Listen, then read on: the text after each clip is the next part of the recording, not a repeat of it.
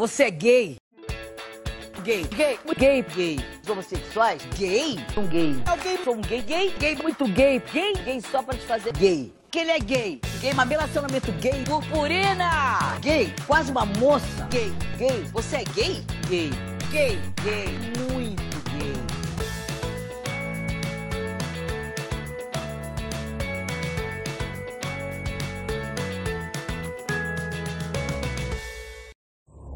Previamente em Caro Livros.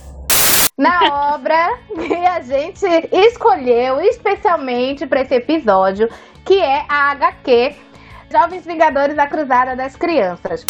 Esse HQ, Cruzada das Crianças, né? Ela é dividida aí em nove volumes, né?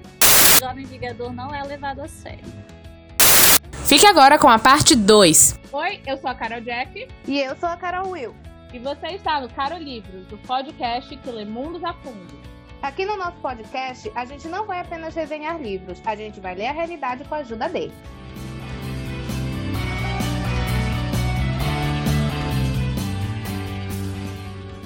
Aí ela diz que não, ela tá, tá salvo e que ela vai se casar. E adivinha com quem que ela vai se casar no dia seguinte? Com nada mais, nada menos que o Doutor Destino. E aí, Papai! Avenida Brasil, esse- né? É. Tá já que tem aquela cena assim, da pá. Aparece, aparece o Doutor Destino comigo. Finaliza aquela exatamente. Bem dramático. E aí, gente, o que a gente pode falar desse volume aí sobre isso daí? Que o, o, o Icano, ele é bem insistente, né? Quando ele quer, ele vai mesmo, não tá nem aí. Exatamente. Eu acho que desse volume a gente pode falar basicamente da figura da feiticeira escarlate. O que, que ela representa? Porque o que acontece? Como ela tá sem memória, ela tá desmemoriada, ela não se lembra do que ela fez de errado. E aí, a gente pode punir uma pessoa que não tem mais consciência dos erros dela, que não lembra o que ela fez, ela não ainda é lembra. de uma punição? Fica o questionamento, será que pode? Você Como- faria? Acho que não. Acho que, que que vocês não. fariam? Assim, essa desculpa de, de problemas, problemas mentais é a desculpa do homem branco racista, né? Quando ele faz alguma coisa errada, essa é a desculpa, ele tem problemas mentais. Aí tem algum problema psicológico. É. Exatamente. É, problemas, né? Aí não pode prender, não. Tem que. Mas enfim, é uma questão polêmica também, porque às vezes a pessoa realmente, né, tá naquelas condições lá. No caso aqui da, da Wanda, ela realmente perdeu a memória. E o E ela tá sem realmente. os poderes, né? Pois ela tá sem os tá poderes. poderes. Eu acho que fica difícil punir ela, porque ela não é mais capaz de fazer aquilo que ela, que ela fez. Ela já tá limitada. Ela não tem memória e ela não tem poder. Eu não tô dizendo que, em termos legais, ela não poderia sofrer algum tipo de sanção. Sim. Mas eh, ela não está nas mesmas condições que anteriormente. Se ela tivesse desmemoriada, mas com os poderes, eu acho que já seria uma outra situação. Não dizendo matar, né? com os poderes, era passível de você ir lá e falar: Meu Deus, a Wanda está viva, está com poder, vamos matá-la. Não, não matar. Eu não digo, não, não tô dizendo isso. Não é de matar. Porque assim, o, o- toda, toda e- essa questão extrema, eu não tô tirando também o sentido, a razão do pessoal que quer a Wanda morta. Porque, querendo ou não, ela causou a morte de muitas pessoas, foi muito sofrimento, foi muita dor. É aquela questão do Bolsonaro que eu falei. A gente quer dar uma segunda chance para as pessoas, mas também tem o peso daquilo, da responsabilidade que aquela pessoa causou. A gente também não pode fechar o olho para isso. São duas coisas aí que tem que estar alinhadas. Mas também não é vou me vingar, vou estripar, vou tirar, vou fazer não sei o quê. Não é assim. Mas também tem, tem uma diferença aí da questão do Bolsonaro e da Wanda. É que a Wanda mostra arrependimento. Ela se arrepende do que ela fez. Bolsonaro não se arrepende. Ele faz é enfatizar mais as merdas que ele fala. Então, quando existe, quando você vê o arrependimento na pessoa, aí sim a pessoa talvez até mereça uma segunda chance, mas quando a pessoa não mostra arrependimento, aí fica difícil. Mas aí, no caso dela desmemoriada, Bolsonaro desmemoriado. Bolsonaro bate a cabeça. E aí? o que vocês fazem? Aí seria uma Porque bênção eu- pro Brasil, seria uma maravilha. Porque eu, sinceramente, gente, eu não sei se eu sou capaz de passar uma borracha. Ai, mas ela desmemoriou. Mas eu não. Mas eu lembro, entendeu? Eu não sei se eu sou capaz. Pra vocês, o Bolsonaro bate a cabeça e perde a memória. Putz, esqueci. Eu fui presidente? E aí? Fique lá no né? hospital psiquiátrico se tratando, porque quando você lembrar, aí a gente vai ver o que faz com você. Fique aí, lá. uma- uma questão muito complexa, porque a Wanda tá tendo uma segunda chance de ter uma vida melhor. Entre aspas, não tô dizendo que tá com o Doutor Destino seja uma vida melhor, né? Mas assim. Ela é, até porque eu acho que não. De recomeçar, tirar essa chance dela, já que tá tudo tão ruim pra ela, se ela sair dali, não, não seria um egoísmo da parte do Cano e dos Avengers, dos Young Avengers? Vocês acham que não? Eu acho que quem pensa assim é o irmão dela, né? Isso, o irmão e... dela pensa.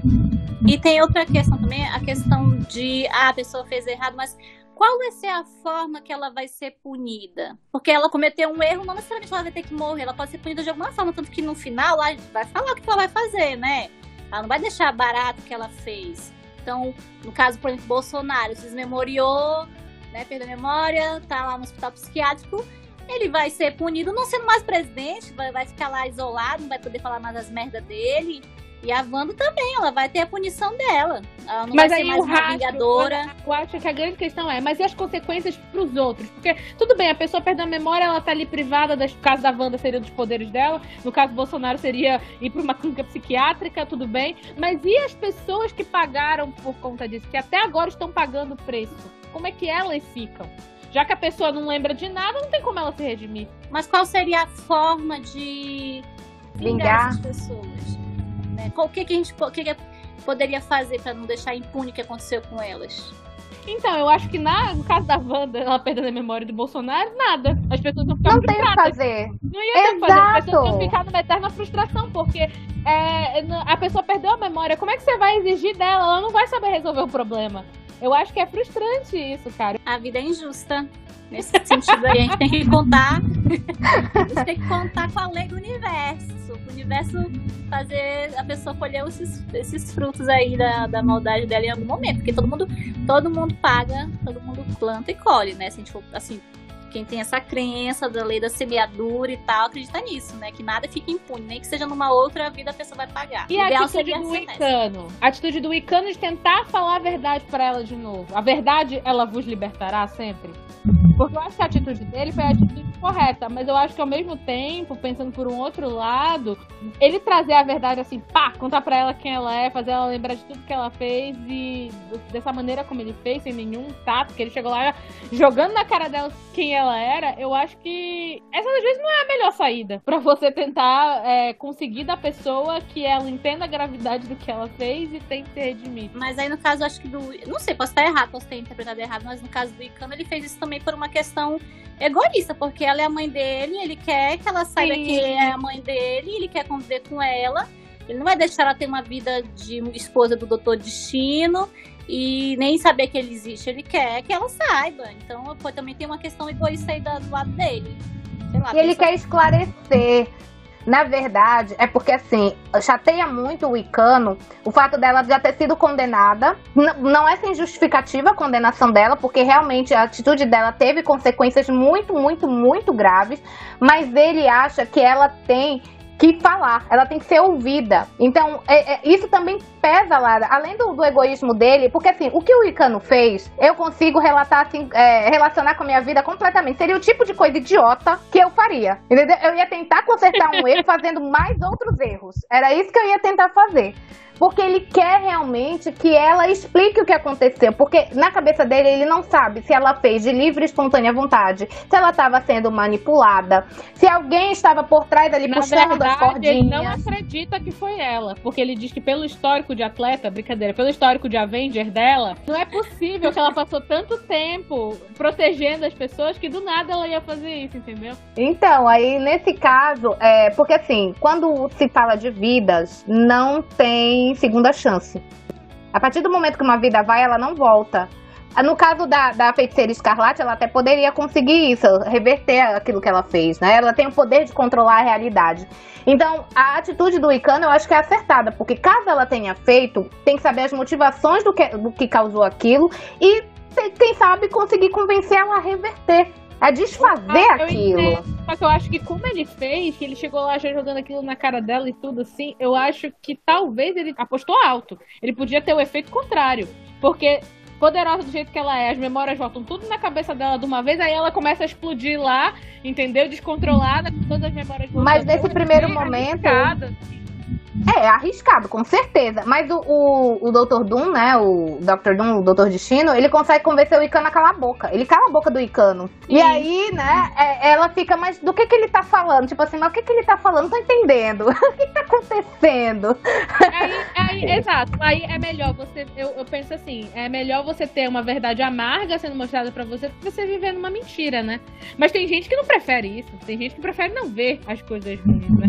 Você usa, é, tomaria a pílula azul ou a vermelha em Matrix? Que, qual você tomaria? Ah, eu ia querer tomar. Qual é a pílula que a gente descobre que a gente tá na Matrix? É a, é a vermelha? Eu acho que é a vermelha. Eu Ah, eu ia tomaria querer a também. vermelha. Eu, É a gosto- eu não gosto de viver em vermelha. É ilusão, vermelha. não. Não gosto de Pois viver na é, eu, ilusão. eu concordo.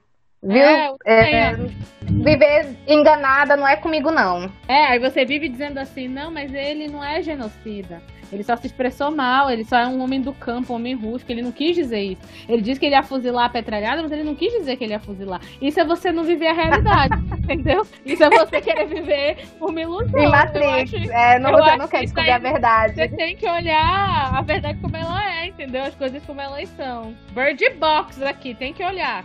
Nem que você morra. Pois é. Mas lógico que, assim, o que o, que o Icano fez, complicado, né? Porque se ela não, não fazia ideia. Já pensou se um dia a gente acorda e descobre que fez uma coisa terrível? Mas ainda assim, eu preferia enfrentar. Eu preferiria enfrentar, não ia querer viver no Eu mundo de fantasia, não. nesse caso, eu faria a mesma coisa que o Wicano, porque eu gosto de esclarecer também, eu gosto de colocar os pingos nos is. Então eu ia lá e ia falar mesmo, mãe, sou eu, mamãe. Então, Voltei, Eu ia mamãe. entendeu? Eu sou dessas. Daí a frase Luke, eu sou seu pai, seria Wanda, eu sou seu filho, né? ah, eu também, eu acho que eu teria. Eu tô condenando aqui o Icano, mas eu ia fazer tudo igual, gente. Eu ia fazer exatamente a mesma coisa que ele, eu não ia me aguentar. Mas Eu é aquele negócio, né? A gente, a gente falar a verdade é a melhor saída. Eu sempre digo Felipe, né, que é o meu marido, que eu falo assim pra ele, que eu acho que o pior de você ser traído não é exatamente a pessoa ter dormido, pra mim, né, a pessoa ter dormido com outra pessoa, é a pessoa ter voltado pra casa, olhado nos teus olhos e dito que ela tava no trabalho. Eu acho que a dor maior que eu sentiria é essa, é saber de que ele olhou na minha cara e mentiu, entendeu? Ele mentiu É na minha enganado, cara. eu também concordo. Exatamente, é Se a pessoa me trair, se eu enganado. chegasse, ó, te trair, conhecer uma pessoa, tô querendo ficar com essa pessoa, beleza, mas ela te trai e depois vem te enganar, te fazer de lesa. Isso aí realmente. Exatamente, eu acho que é- é- dói demais você ser alimentado uma mentira. E era exatamente isso que o Doutor Destino tá tentando fazer ali com ela, né? De uma maneira muito grotesca, ele tá tentando manipular ela. Até quando ele achava que ia dar certo? É o egoísmo, porque assim, quando a gente está envolvido emocionalmente, é muito difícil da gente dosar essas coisas, sabe? É, é, você vê alguém que você ama, que você gosta, que você cuida, quando ela, quando ela faz algumas coisas erradas, ou enfim, acaba dando ruim por algum motivo, é difícil você fazer essa separação. E aí, a nossa tendência é passar o pano. Ou não querer que a pessoa sofra, entendeu? A gente fala, não, mas veja bem, é porque. tararara. Mas assim, como um adulto consciente, o que o Dr. Doom não é, né? O Dr. Doom não é, o Dr. Destino ele não é consciente. você tem que enfrentar essa realidade de alguma forma e tentar lidar com aquilo, por mais que você ame a pessoa, que você goste da pessoa, que você queira protegê-la, mas infelizmente ela fez a merda, vai ter que lidar com isso. E você também, porque você tá ali envolvido nesse processo. Mas a, a maioria das pessoas, quando elas estão envolvidas emocionalmente com a situação, elas vão querer sim passar esse pano, vão querer que a pessoa tenha uma, um, um recomeço, vá para um lugar distante, não, não veja ninguém, possa viver a vida dela de uma outra forma. Isso é normal, mas não pode. não deveria Aí, ser assim. sabe, tu sabe o que eu lembrei quando eu tá, a gente tava agora discutindo? Eu lembrei que eu tenho uma colega que o marido dela tem uma irmã. Aí uma irmã de- a irmã dele é adotiva. E qual que é o detalhe? A irmã dele é adotiva não sabe que é adotada. Ela não sabe, os pais escondem dela que ela é adotiva. E ela ainda é criança, né? Ele já é adulto, mas ela ainda é criança. E aí, é, ele, ela falou pra mim que eles, numa reunião de família, estavam vendo TV e tava passando ali uma reportagem sobre adoção, né? E aí, os pais perguntaram assim pra ela: Ah, mas ser adotada é o mesmo que filho biológico, né? Fulana. Aí ela virou pra eles e disse: Não, não é a mesma coisa. E aí, é, essa minha colega, ela relatou isso pra mim, e aí ela falou assim que ela tava vendo isso com preocupação, porque estavam alimentando ali aquela mentira entre a. É, mentira entre aspas, não, era uma mentira, porque não estavam contando pra ela que ela era adotada e a situação tava crescendo. Então, conforme fosse passando o tempo, quanto mais eles demorassem a dizer pra ela, pior ia ficar. E ela mesmo, já ainda sendo criança, ela via diferença, que não existe, na minha opinião, mas ela viu uma diferença entre você ser um filho biológico e um, um filho adotivo. Ela, já, ela, ela mesma tem esse preconceito na cabeça dela. Aí eu fico pensando, até que ponto para você fazer a outra pessoa feliz vale a pena você mentir. Eu acho, na minha opinião, que mentira nunca vale a pena. Mentira nunca vai trazer felicidade. Ela tem perna curta, esse ditado, esse ditado pra mim ele é certo, né? Uma hora a pessoa vai descobrir, e quando ela descobrir, vai ser pior. Porque ela vai descobrir da pior maneira possível. Vai ser melhor... muito pior.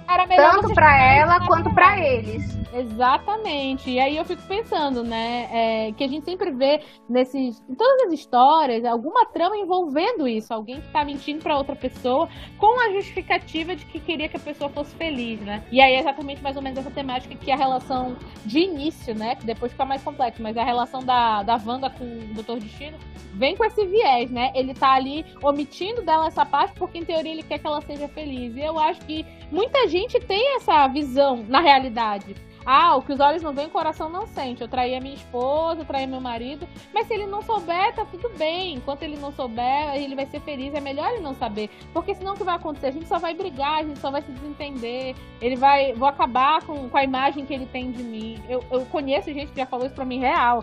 Tipo assim, ah, eu não vou contar que eu traí ela porque eu quero que ela seja feliz, eu vou estragar a felicidade da minha esposa. Então, tipo assim, que mentalidade é essa, gente? Que, que algumas pessoas têm, que, que a mentira vai trazer alguma felicidade.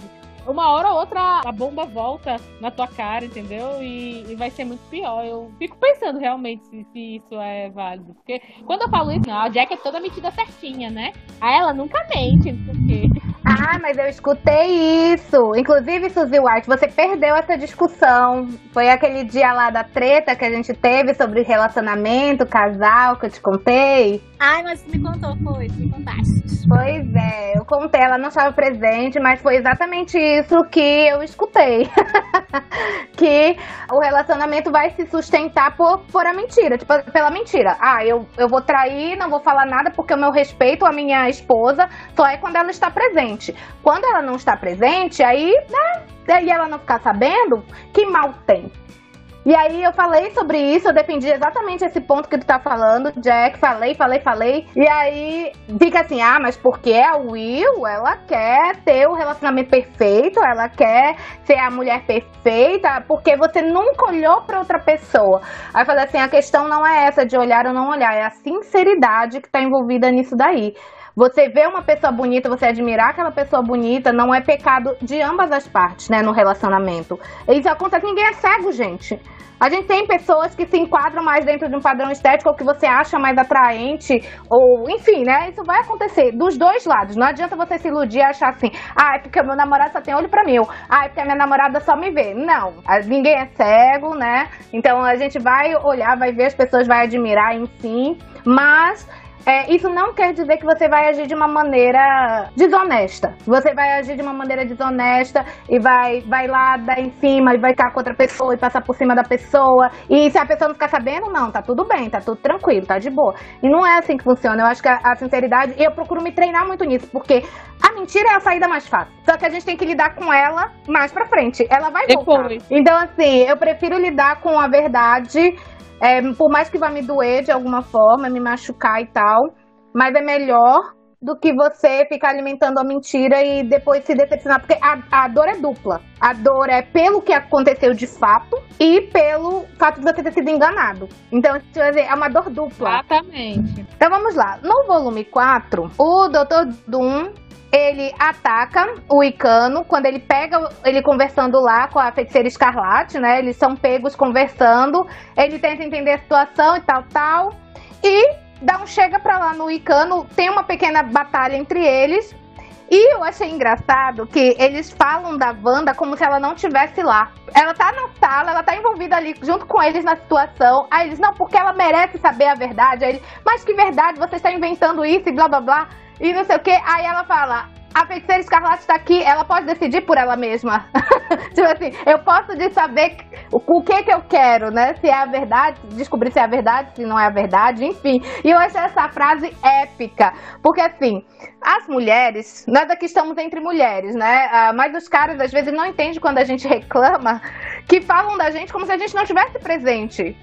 Falam, gente, falam da gente ali, principalmente em trabalho. Pelo menos é uma situação que acontece muito comigo no trabalho falam assim como se você não tivesse presente ali, você tá escutando tudo e você tá, gente, mas eu quero falar, mas eu quero opinar também. E aí as pessoas falando por você, enfim. E aí é, o Icano faz um, né, uma exigência que ele tem que falar a verdade, porque ele sabe que ele está falando a verdade. Só que aí é, o Dr. Doom rebate falando que ele está protegendo a todos. Porque na cabeça do Dr. Doom, é, o fato dele deixar a feiticeira escarlate no anonimato, não sabendo o que ela fez e ninguém sabendo que ela tá lá, isso é uma proteção não só para ela, mas para todo mundo que está envolvido. Porque a confusão ia ser grande caso ela retornasse, né? Então ele fala: Não, eu tô protegendo todo mundo, fica quieta aí, moleque. Aí ela fala que não se lembra de nada, não sabe do que ele tá falando, e fala que vai se casar sim com o Doutor Destino no dia seguinte, a roupa de noiva já tá lá, entendeu? Os convidados já foram já foram chamados, as flores já tá tudo ornamentado, não tem mais como voltar atrás. Ela fala, não, eu vou casar com ele amanhã e tal. E aí, o, o Icano, ele é colocado num, numa sala, depois da luta ele desmaia, né? Tem um, um passamento lá, não, fica desacordado. E ele fica meio que prisioneiro do Doutor Destino. Enquanto isso, os outros é, Vingadores, os jovens Vingadores e o Magneto estão colocando em prática o, entre aspas, plano, porque eles nunca decidiram se aquilo era ou não era um plano. Fica esse debate. Ah, porque vamos seguir o plano, mas aquilo não era um plano. Mas como não era um plano, a gente vai seguir o plano, mas não era plano. Enfim, eles ficam debatendo isso daí.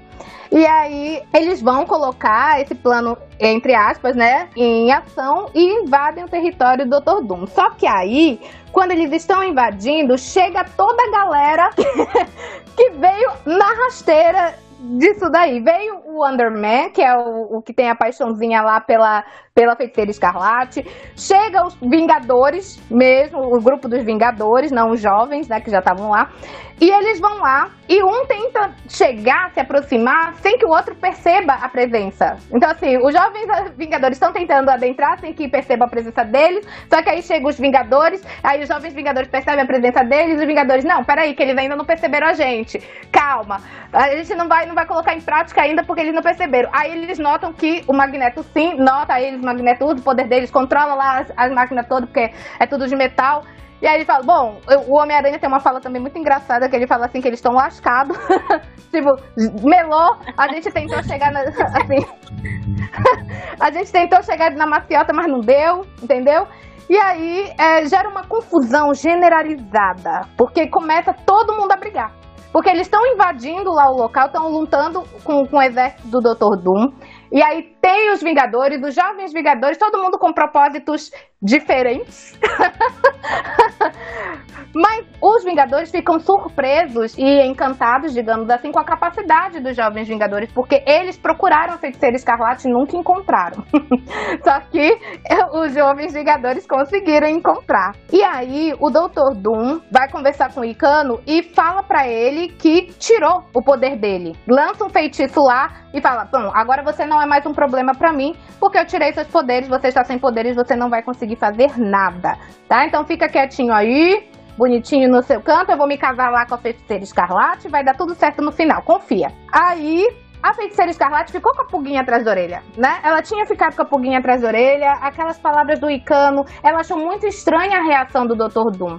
Uh, porque assim, o Icano falou a verdade para ela, só que o Dr. Doom estava desmentindo o Icano. Em teoria, era para ela acreditar 100% no Dr. Doom, porque era com quem ela estava se relacionando, é, ela conhece ele, ela não conhecia o Icano, então, tipo, chega uma pessoa estranha falando que você fez uma coisa horrenda, você vai dizer, não, vou confiar aqui no meu boy, né, tá aqui comigo, vou casar com ele e tal, só, só que ela não confia 100% porque ela percebe uma mudança de comportamento no Doutor Destino. Isso é uma coisa muito que a gente faz, né? A gente fala assim, não, bora, desembucha, o que, que tu tá me escondendo? Tu mudou? Não é assim? Tu não é assim? O que que tá acontecendo? Entendeu? Só que ela não vai confrontar o Doutor Destino. Não, ela vai dar a oportunidade do Icano falar para ela. Então ela vai ouvir a versão do Icano, para ver se aquele sentimento que ela estava tendo tinha fundamento ou não. E aí ela vai lá, conversa com o Icano. E aí o Icano, aí sim a gente fica sabendo todo o tudo que aconteceu no M-Day, que eles chamam, né? Que é o dia em que ela lançou aquele feitiço. E o que que aconteceu de fato? A Wanda, ela era casada com o Vision e ela tinha dois filhos, irmãos gêmeos, né? Um filho dela tinha um poder exatamente igual dela, e o outro parecia com o irmão dela. Tinha o poder da velocidade e tal, e eles eram gêmeos. Só que o que aconteceu? Um demônio chamado Mephisto, é o mestre do pandemônio, ele roubou as almas das duas crianças. Ele roubou as almas dessas duas crianças para si, ou seja, em outras palavras, matou as crianças. Né? Ele pegou a alma delas, levou, as crianças morreram. A Wanda culpou os Vingadores por causa dessa situação, pelo fato do Mephisto ter roubado as almas dos, dos filhos dela. Ela culpou os Vingadores. Então, ela foi atrás de tentar resolver trazer os filhos dela de volta com o poder dela, porque ela consegue alterar a realidade e tal. Ela criou uma realidade falsa em que todo mundo, sabe, vivia como se fosse assim, é, bonequinhos manipulados por ela. Todo mundo fazia o que ela queria. Ela controlava essa realidade toda. E aí, um tempo depois, perceberam que aquilo não era vida real. Eles perceberam que eles estavam na Matrix. Algumas pessoas começaram a dizer: não, essa realidade aqui, pera, tá alguma coisa errada. E aí. A, a Wanda confronta essas pessoas, confronta os Vingadores, é, trava uma batalha, ela acaba matando o Vision, o Homem-Formiga e mais um. E no auge do, do, desespero, ela lança um feitiço falando a frase de No More Mutants, né? Então, sem mutantes. Os mutantes deixaram de existir. Poucos sobraram depois que ela lançou esse feitiço. Depois disso, ela sumiu. Ela desapareceu e ninguém sabia exatamente o que, que tinha acontecido. Porque o pessoal tava meio zonzo, né? Vamos lá. Já tava é, meio. Ninguém tava bem. É, ninguém tava bem, exatamente. ninguém tá nada bem. e o Icano e o irmão dele, gêmeo, que a gente fala que é o irmão dele, o Speed, eles não têm a certeza de que eles são realmente os filhos da Wanda. Eles estão com uma esperança de. Mas eles acham as coincidências muito estranhas, porque eles não são irmãos biológicos, cada um tem a sua família, veio de, de um lugar diferente, mas eles são exatamente iguais. Eles são idênticos, só que um tem um cabelo prateado e o outro não. E os poderes também. O Icano desenvolveu um poder exatamente igual ao da feiticeira Escarlate e o irmão dele é um velocista. Então, tipo assim, é muita coincidência. Ele fala, não, tem que ser, eu tenho que ser. Filho da feiticeira escarlate, não tem como. Tem, tem uma coisa estranha aí. E aí é uma coisa de alma. Quando a gente fala que eles são filhos da, da feiticeira escarlate, é como se eles fossem uma reencarnação. Ou, ou como se eles fossem. Houve um uma retorno... transmigração. Houve uma transmigração de alma. A alma dos filhos foram parar dentro dos corpos dos bebês. E, e aí, enfim, cresceram. Isso, eles de, desenvolveram. Não é bem uma reencarnação, né? Porque a reencarnação parece que é uma coisa diferente. Então, é nisso que a gente fala, é uma conexão de almas. E eu achei isso tão poderoso quando eu li. Porque, assim, independentemente deles terem uma família biológica, eles têm uma ligação de alma com ela. É uma coisa assim, dá uns, uns calafrios. Enquanto isso, ele fala tudo isso pra ela e fala assim: não, é, a gente tem que resolver isso e tal. E a Wanda, tá bom, eu vou te ajudar, entendeu? Eu vou te ajudar você a sair daqui. E ele convencendo ela: não, bora comigo, não sei o quê. Tá. Quando eles chegam lá na saída, eles veem o circo pegando fogo. Tipo, tiro, porrada e bomba pra todos os lados, porque os Vingadores, o, os Dombotes, o, o, os Jovens Vingadores, o Magneto, enfim, todo mundo quebrando o pau do lado de fora. e eles assim, tipo, meu Deus, o que tá acontecendo? Gente tava batendo um papo tão legal lá dentro e sai assim, encontra esse negócio, o que que tá acontecendo? E dentro dos Vingadores, essa aliança dos Jovens Vingadores com o Magneto, ela já não era boa e nessa luta ficou pior. Porque o Patriota tá sempre batendo naquela tecla. Olha, tá vendo? Ele tá fazendo isso, isso é atitude de terrorista. E nós não somos terroristas, por que, a gente tá trabalhando com terrorista? Aí a, a Hawkeye fala pra ele assim, mas ele tá fazendo isso para proteger a gente, é para seguir o plano. Tipo, mano, para com isso, pelo amor de Deus, a gente tá tentando resolver um problema, não me arruma outro. A gente já tem um aliado aqui, tu quer que ele se vire contra a gente, tá louco? Não, ela não diz com essas palavras, mas isso foi uma livre interpretação minha do que ela poderia ter dito na situação. Ela é mais diplomática, né? E aí a gente termina com isso. Tipo assim, eles saem lá da, da, da fortaleza, vem aquela confusão e pá! Acaba aí o, o, o, episódio. Então tá. E aí agora a gente vai para o volume 5, que como a Will falou, termina lá no tiro, porrada e bomba, todo mundo se matando, é pau pra todo lado, né? E aí tá os Young Avengers, os Avengers invadindo lá o castelo do Doutor Destino, né? enquanto tá rolando essa briga, tá rolando uma outra briga lá, épica, entre o Magneto e o Doutor Destino. Eles estão lá se matando porque eles já têm um, um histórico aí de uma treta de, de, longa data, né? E agora só foi o estopim. E aí aparece. A oportunidade. A oportunidade. e aí, para salvar o dia, aparece o Iron Lad né, vindo lá do futuro e segundo ele, ele foi, ele veio, ele viajou, né, no tempo para lá, porque ele tinha que proteger o Icano. Ele, ele disse que ele sempre fala isso, né, que o futuro depende do Icano, então o Icano meio que tem que ser protegido, então ele foi lá porque ele sabia que o, Icano tava em apuros e aí ele meio que consegue congelar o Magneto e o Doutor Destino por um tempo, né? Pra eles pararem ali de brigar. E aí ele começa a trocar uma ideia com os Young Avengers, dizendo: oh, eu vi que vocês estavam na pior, né? Vim resolver daqui dar uma, uma ajuda e tal. Nisso, o Doutor Destino some, né? Ele tinha congelado ele lá, quando eles olham pro lado, cadê o homem? Sumiu. E aí, o Doutor Destino, ele vai lá torturar o Icano. Ele tá lá atacando o Icano, perguntando como é, por que, que ele trouxe o, os, os Avengers pra lá, tá puto da vida. E aí a feiticeira Escarlate tá pedindo pra ele parar de, de torturar o Icano, e aí ela fala pra ele, né?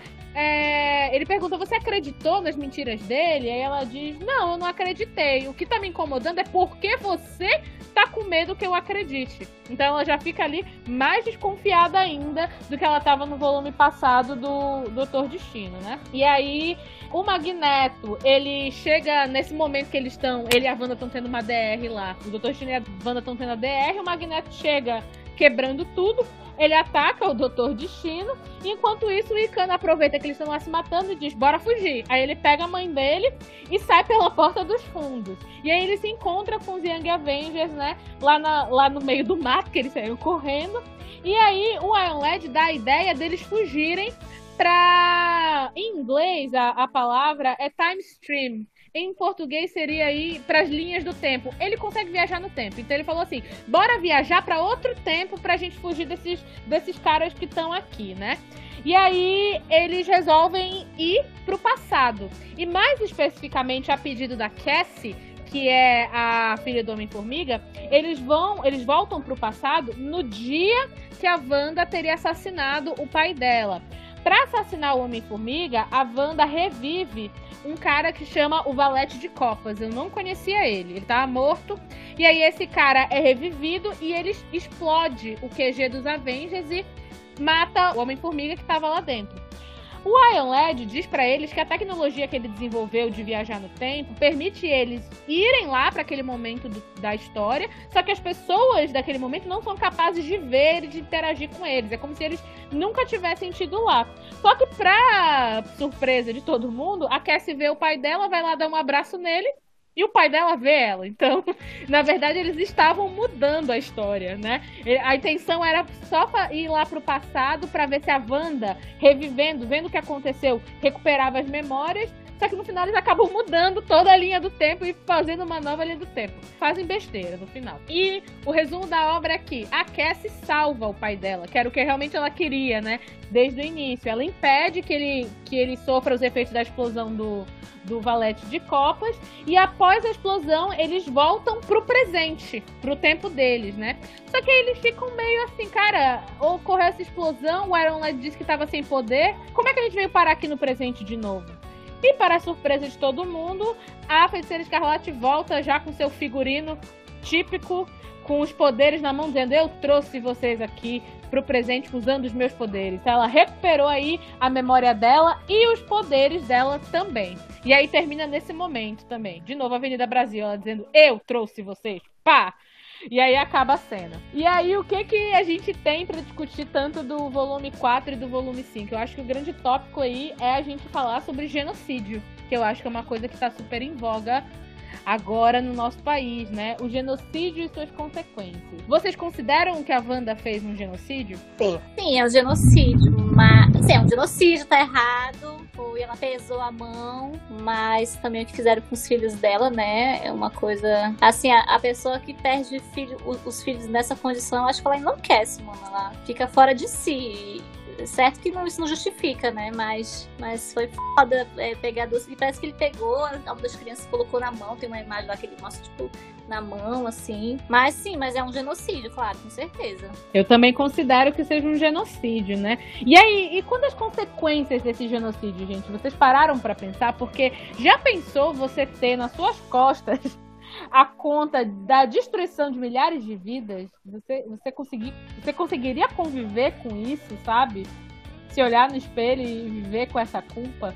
Porque a Wanda, ela fez um genocídio e ainda foi meio indireto, né? Que eu acho que é muito semelhante ao que tá acontecendo aqui. Porque não foi que ela foi lá, pegou uma faca, ou então ela jogou um veneno para todo mundo morrer. Ela só desinstituiu os mutantes dos poderes e essa desinstituição de poderes acabou levando eles pra morte de diferentes maneiras. Mas ainda assim, ela foi um, uma participante ativa nesse processo. Se ela não tivesse feito isso, isso não teria acontecido, né? E aí, a, é, a, a, mão que segura a arma, ela, ela é que deve ser responsabilizada ou será que a pessoa que, que comanda a arma atirar também? Porque há controvérsias, né? Ah, pois eu é. acho que quem é culpado, todo mundo é culpado tanto o que manda o mandante quanto o que executa. Exatamente. É, é, a pessoa, mesmo que ela contribua de maneira indireta, ainda assim ela tem culpa. Com certeza, né? Mas aí, assim, a, a Wanda, ela tava desequilibrada, gente. Como é que a gente faz? Porque ela, quando ela falou sem mutantes, acho que a intenção dela não era fazer com que aquela parcela de, é, de mutantes perdesse o poder a impressão que me deu é que a intenção dela era fazer um mundo onde todo mundo sempre foi não mutante, mas não foi o que aconteceu. Ela acabou fazendo quem era mutante não se tornar mutante num mundo em que as pessoas lembravam que os mutantes existiram. E isso é um problema, porque quem tinha rancor dos mutantes aproveitou esse momento que eles não têm mais poderes para ir lá atacar eles e tal e, e matar eles.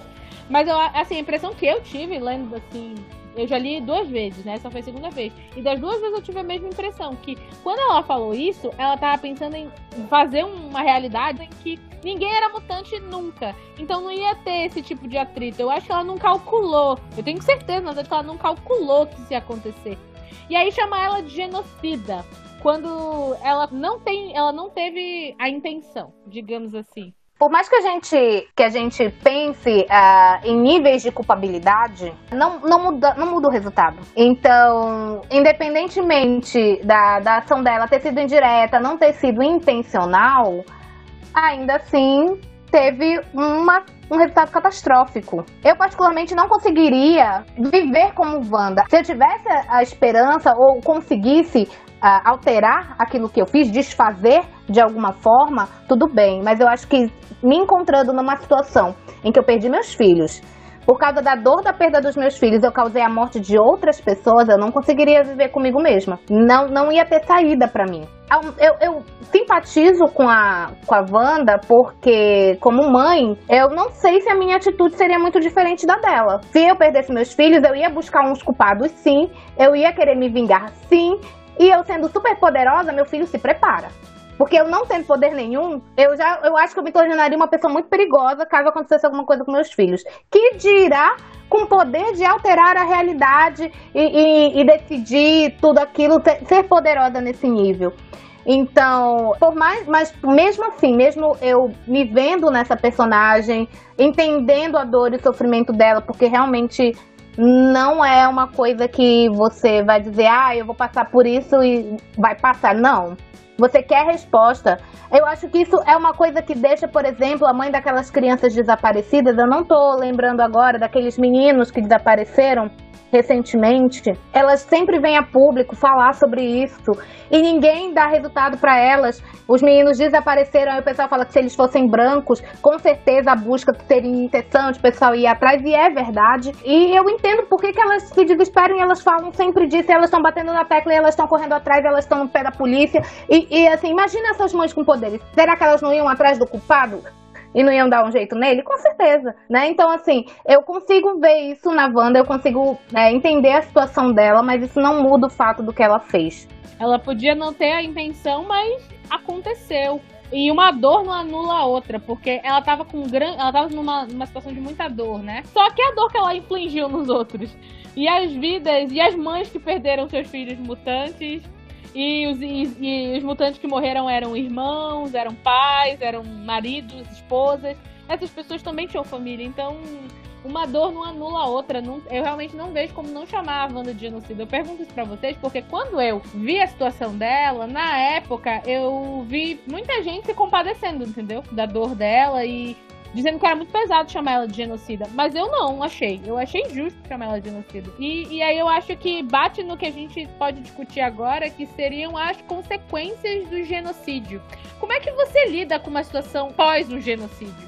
Uma sociedade pós-genocídio. Eu fico muito vendo o que aconteceu ali nos Young Avengers, onde praticamente depois que a Wanda fez isso, a sociedade mutante entrou em colapso, cada um foi para um lado e tudo deu errado depois disso, e eu fico muito preocupada com o futuro do Brasil. Como é que a gente vai levantar depois desse genocídio que a gente sofreu aqui? Como é que a gente vai lidar com isso? Ah, sim. É, no, no caso da trazendo para a realidade aqui do Brasil, né, o, geno, o genocídio com a pandemia e tudo mais, assim, é, é um caso diferente do caso da Wanda, penso eu, posso estar errada, mas assim, a Wanda ela agiu por conta de, dos filhos dela. É uma, uma causa que a gente pode considerar nobre. Ela perdeu os filhos dela. O pessoal aqui no, no, no Brasil tá matando gente por causa de corrupção, por causa de dinheiro. Se faltou oxigênio no, nos hospitais, foi porque alguém foi lá e roubou o dinheiro dos oxigênio para não comprar. E aí, em benefício próprio, egoísta, por uma coisa fútil que é dinheiro. No caso da Wanda, ela fez por vingança por causa do, do, da morte dos filhos dela. São, acho que são situações diferentes, mas, claro, não justifica. Uma dor não anula a outra, mas é complicado a gente julgar também essa questão aí, porque se, se fosse a gente, eu, eu também não sei o que eu faria se fosse com meus filhos, pegasse meus filhos e roubasse a alma deles, mas assim, se eu vejo, é diferente de um filho da puta que que rouba, que é corrupto é, por causa de dinheiro e vai matar um monte de gente, né? São situações um pouco diferente. Mas pra pessoa que sofre o efeito do genocídio, isso não importa. Isso não, não importa. importa. Pois é. é. Mas é isso que eu tô querendo dizer. Tipo, a, a consequência que vem traz pessoas que sofrem esse efeito. Porque é. a causa Quem é o que menos importa. Tá é, a gente não tá nem aí se foi porque você queria proteger seu filho ou porque você roubou dinheiro. O fato é que eu, que eu me fui por causa de você. Entendeu? E aí eu tô aqui com a minha vida acabada. E aí eu fico pensando, porque no o que aconteceu? As consequências do genocídio que aconteceram, foram relatadas ali, foi violência. A situação que a Wanda criou foi um ambiente propício para que o que já era um problema se tornasse um problema quinta potência. Então, a, a, consequência do genocídio dela foi violência contra os mutantes, foi mais separatismo social, depressão. Os mutantes foram atrás de alternativas para conseguir os poderes de volta, alternativas que botaram a vida deles em risco e muitos deles morreram por causa disso. Então, quer dizer, ela propiciou, ela, ela criou um ambiente favorável para que quem não tinha morrido porque ela tirou os poderes morresse depois. Ela, ela, e ela ainda aumentou ainda mais a tensão que já existia entre quem não era mutante e quem era mutante. Porque as pessoas que, como eu falei, as pessoas que não eram mutantes pensaram assim: agora é minha vez, né? Vocês eram aí os todos poderosos, estavam acima de mim, eu não podia fazer nada, mas agora a gente é igual. Agora vocês vão ver. Então, assim, eu acho que essa é a grande coisa. O genocídio, ele em si já é catastrófico, mas o rastro que ele deixa depois para a sociedade, eu acho que é muito pior. Eu acho que eu nem consigo mensurar. E aí eu fico olhando pro dia de amanhã, pensando no dia de amanhã, e sinceramente me dá medo.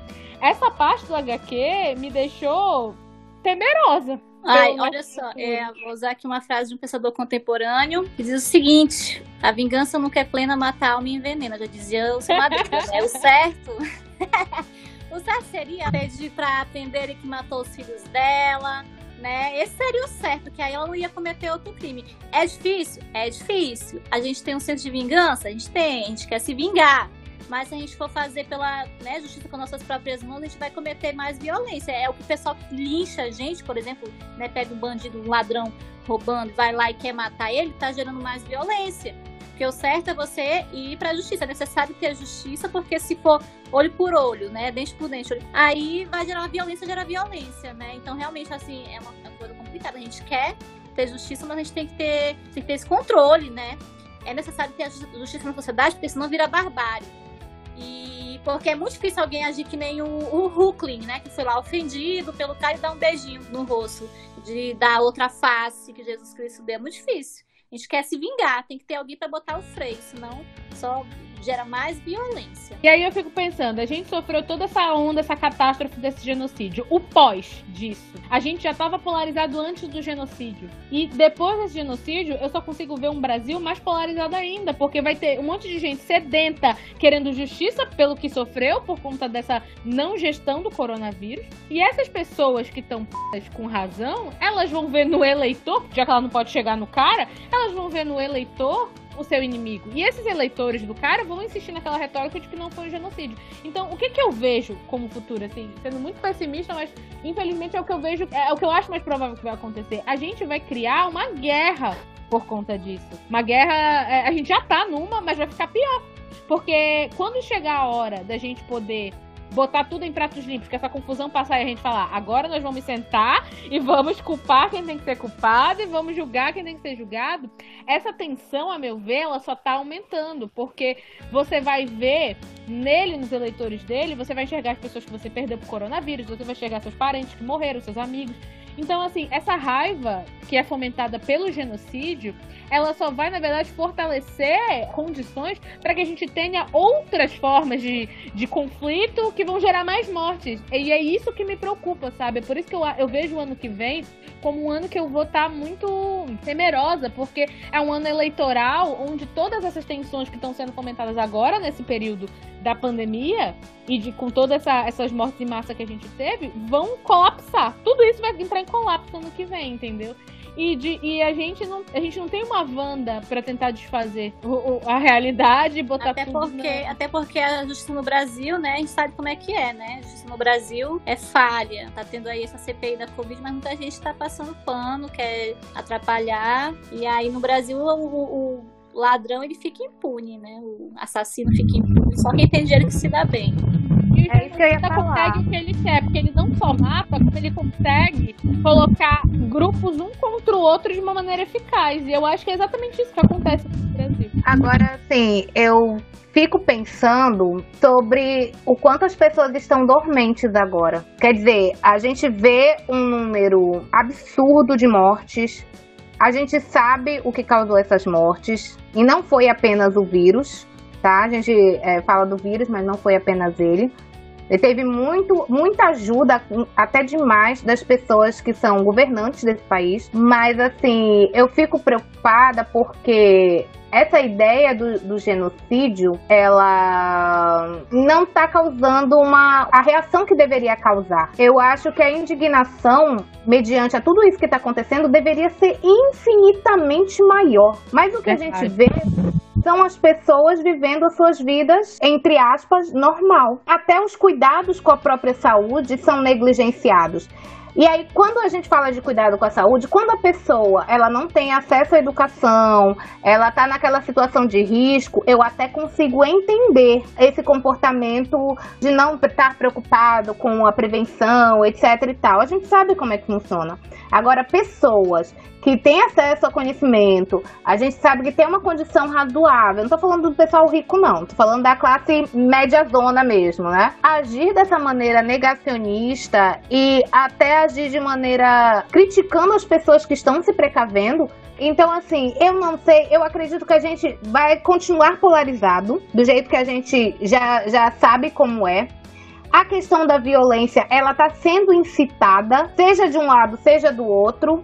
Apesar de que um lado a gente tende mais a, a, a, querer o discurso democrático, mas a gente sabe que todo mundo é feito de carne, osso e sangue. Então, assim, ninguém é sangue de barata. Sabe que isso pode gerar uma comoção, mas assim, eu esperava que a essa altura do campeonato, eu sei que assim, a gente olhando para o cenário, é um cenário péssimo, é horrível. O, o que a gente só prevê é catástrofe, é só isso que a gente prevê.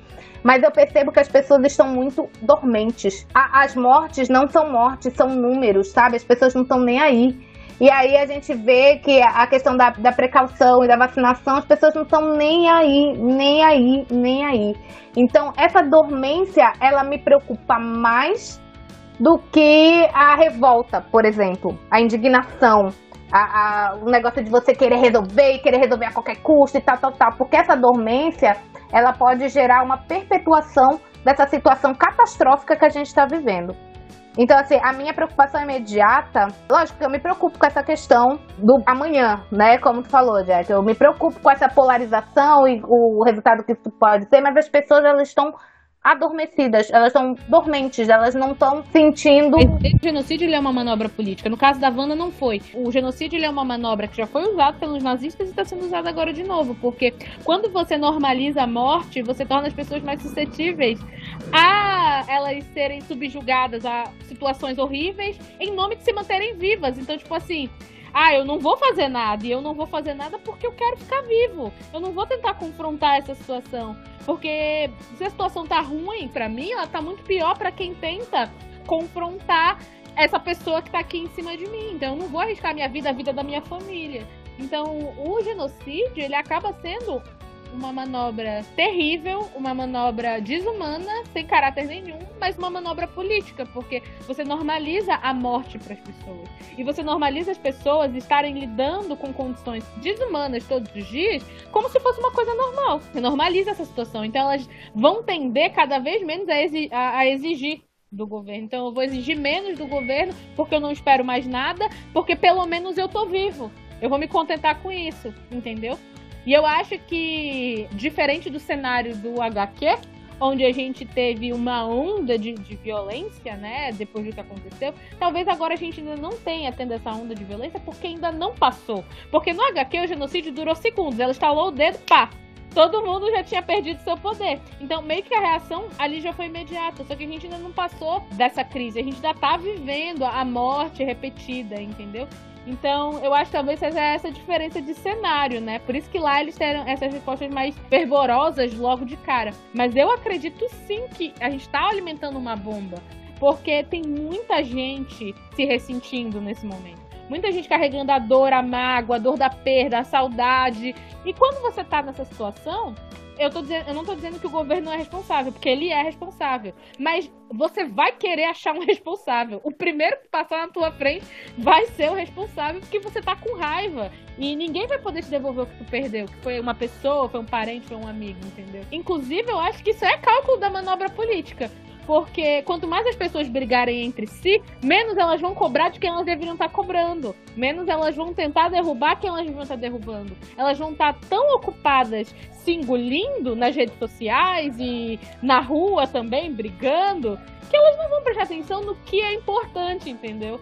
E eu acho que você tem que ser muito filho da puta para você ter um plano desse na tua cabeça e realmente botar em prática em nome de você se manter num status político. Mas que ainda é, é, é o fandom, né, do político que faz isso, porque mano fica assim vendo pessoas que passam um pano descaradamente tem, tem até uma amiga que falou assim que o Bolsonaro ele pode matar uma criança em praça pública e esse povo dá, arranjar uma forma de dizer que a culpa era da criança, não do Bolsonaro. Verdade. Porque eles defendem é como se fosse um ídolo. Um ídolo. Eu fico chocada com esse tipo de gente, assim, incrível. Ídolo não, parece assim que é uma santidade. Parece que tão, vão fazer uma igreja, vão acender uma vela aqui que ele é o todo poderoso. E aí, isso vai nos levar, talvez, mais pra frente, pra quando a gente for falar do Doutor Destino. Porque é aquele perfil total que se apresenta como: ah, eu vou te dar o melhor, eu vou ser bonzinho, eu vou usar o meu poder aqui na minha mão. É para acabar com a miséria do mundo, mas no final você só tá interessado em usar o seu poder pro seu benefício. Quer dizer, eu vou dar pros mutantes tudo que eles querem, menos os poderes deles de volta. Porque afinal de contas eu não posso alimentar uma ameaça pra mim, né? Então, assim, cara, é, é tá tudo conectado. Esse, esse HQ, pra mim, ele mostra o perfil daquele ditador que se pinta de bonzinho salvador da pátria. Ah, eu vou cuidar de todos vocês, mas no final ele só vai fazer bem para ti enquanto você aceitar tudo que ele te impor. A partir do momento que você disser não para ele, aí pronto, aí você já era, ele vai acabar contigo. Então, gente, no volume 6, a feiticeira Escarlate, ela lembra de tudo, né? Tá lá, lembrando de tudo, e ela tá, ela tá aterrorizada pelos pecados do passado. Isso, isso inclusive, está na, no resumo da, da história, da, do HQ. E aí, só que ela fala que ela, por que, que ela fez isso, o porquê dela ter feito tudo isso, ela justifica que ela queria que os Vingadores sentissem o que ela sentiu, e perere parará.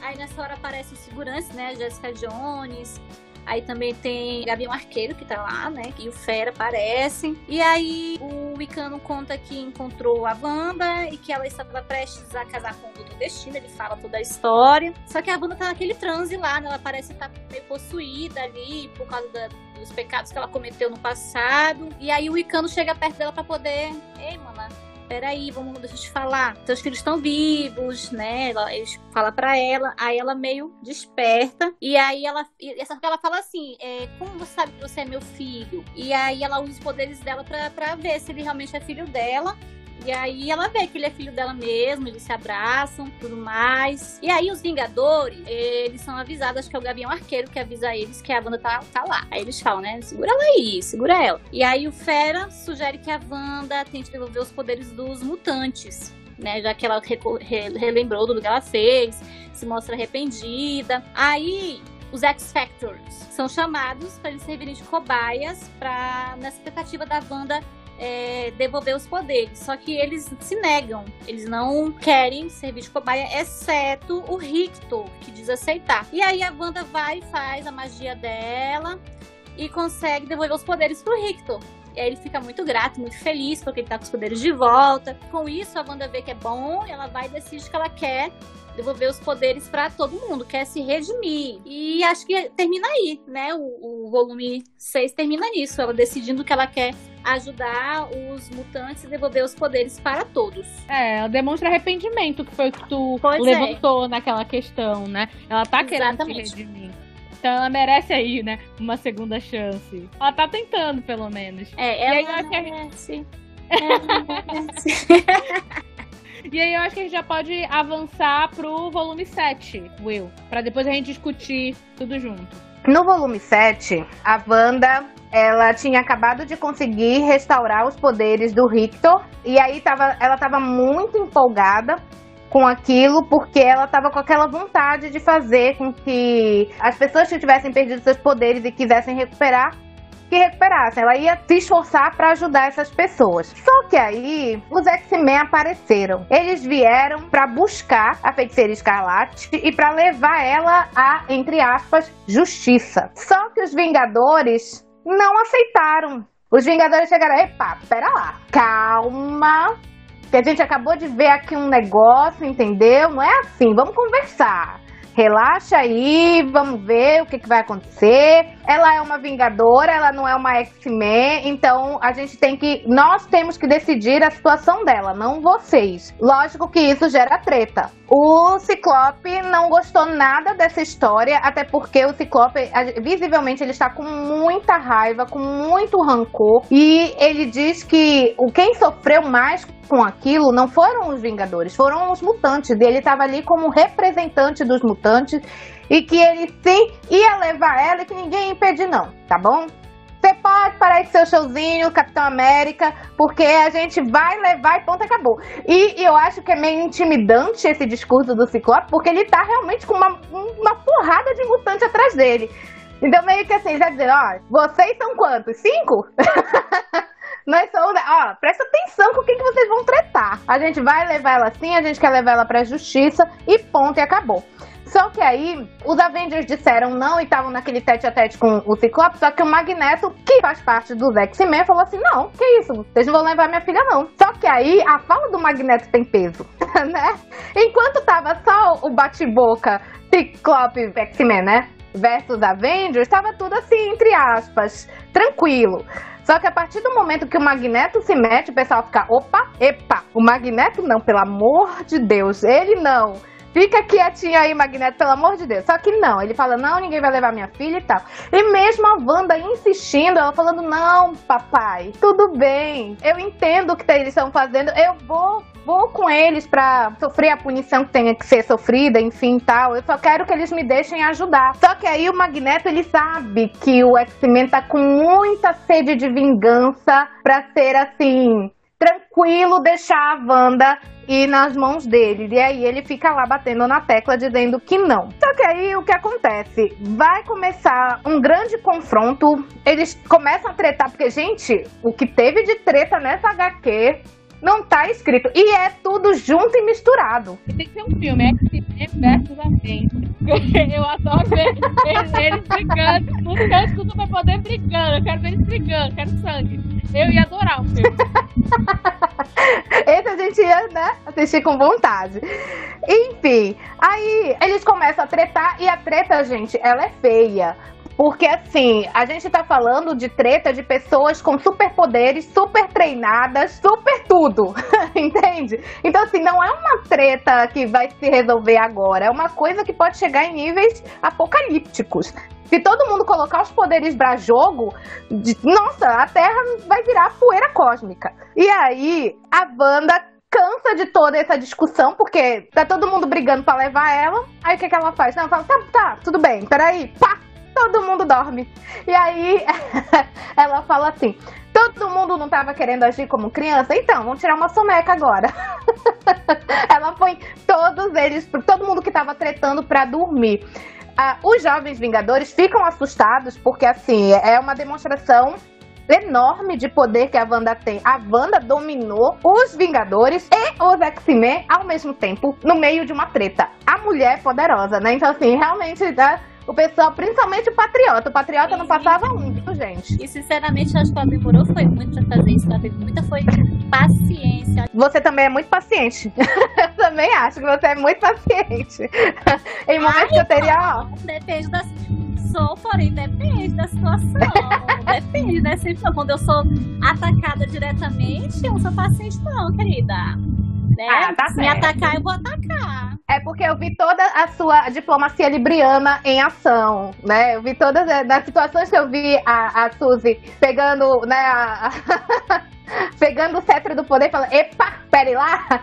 Ela estava numa área diplomática, né? Realmente, era uma situação assim que ela estava... É meu signo, a culpa é do signo. É, verdade. Pois é, vai aí a Wanda, põe todos eles pra dormir e teletransporta eles. Quando eu falo eles, é o jovem vingador. Eu falo eles, tem muito eles nessa história, né? Tem que, tem que dizer quem é ela teletransporta, se teletransporta junto com os jovens Vingadores. E aí eles estão assim, mas, mas onde é que a gente tá? Aí eles descobrem que eles estão onde? No castelo do Doutor Destino, do Doutor Doom. Eles estão lá.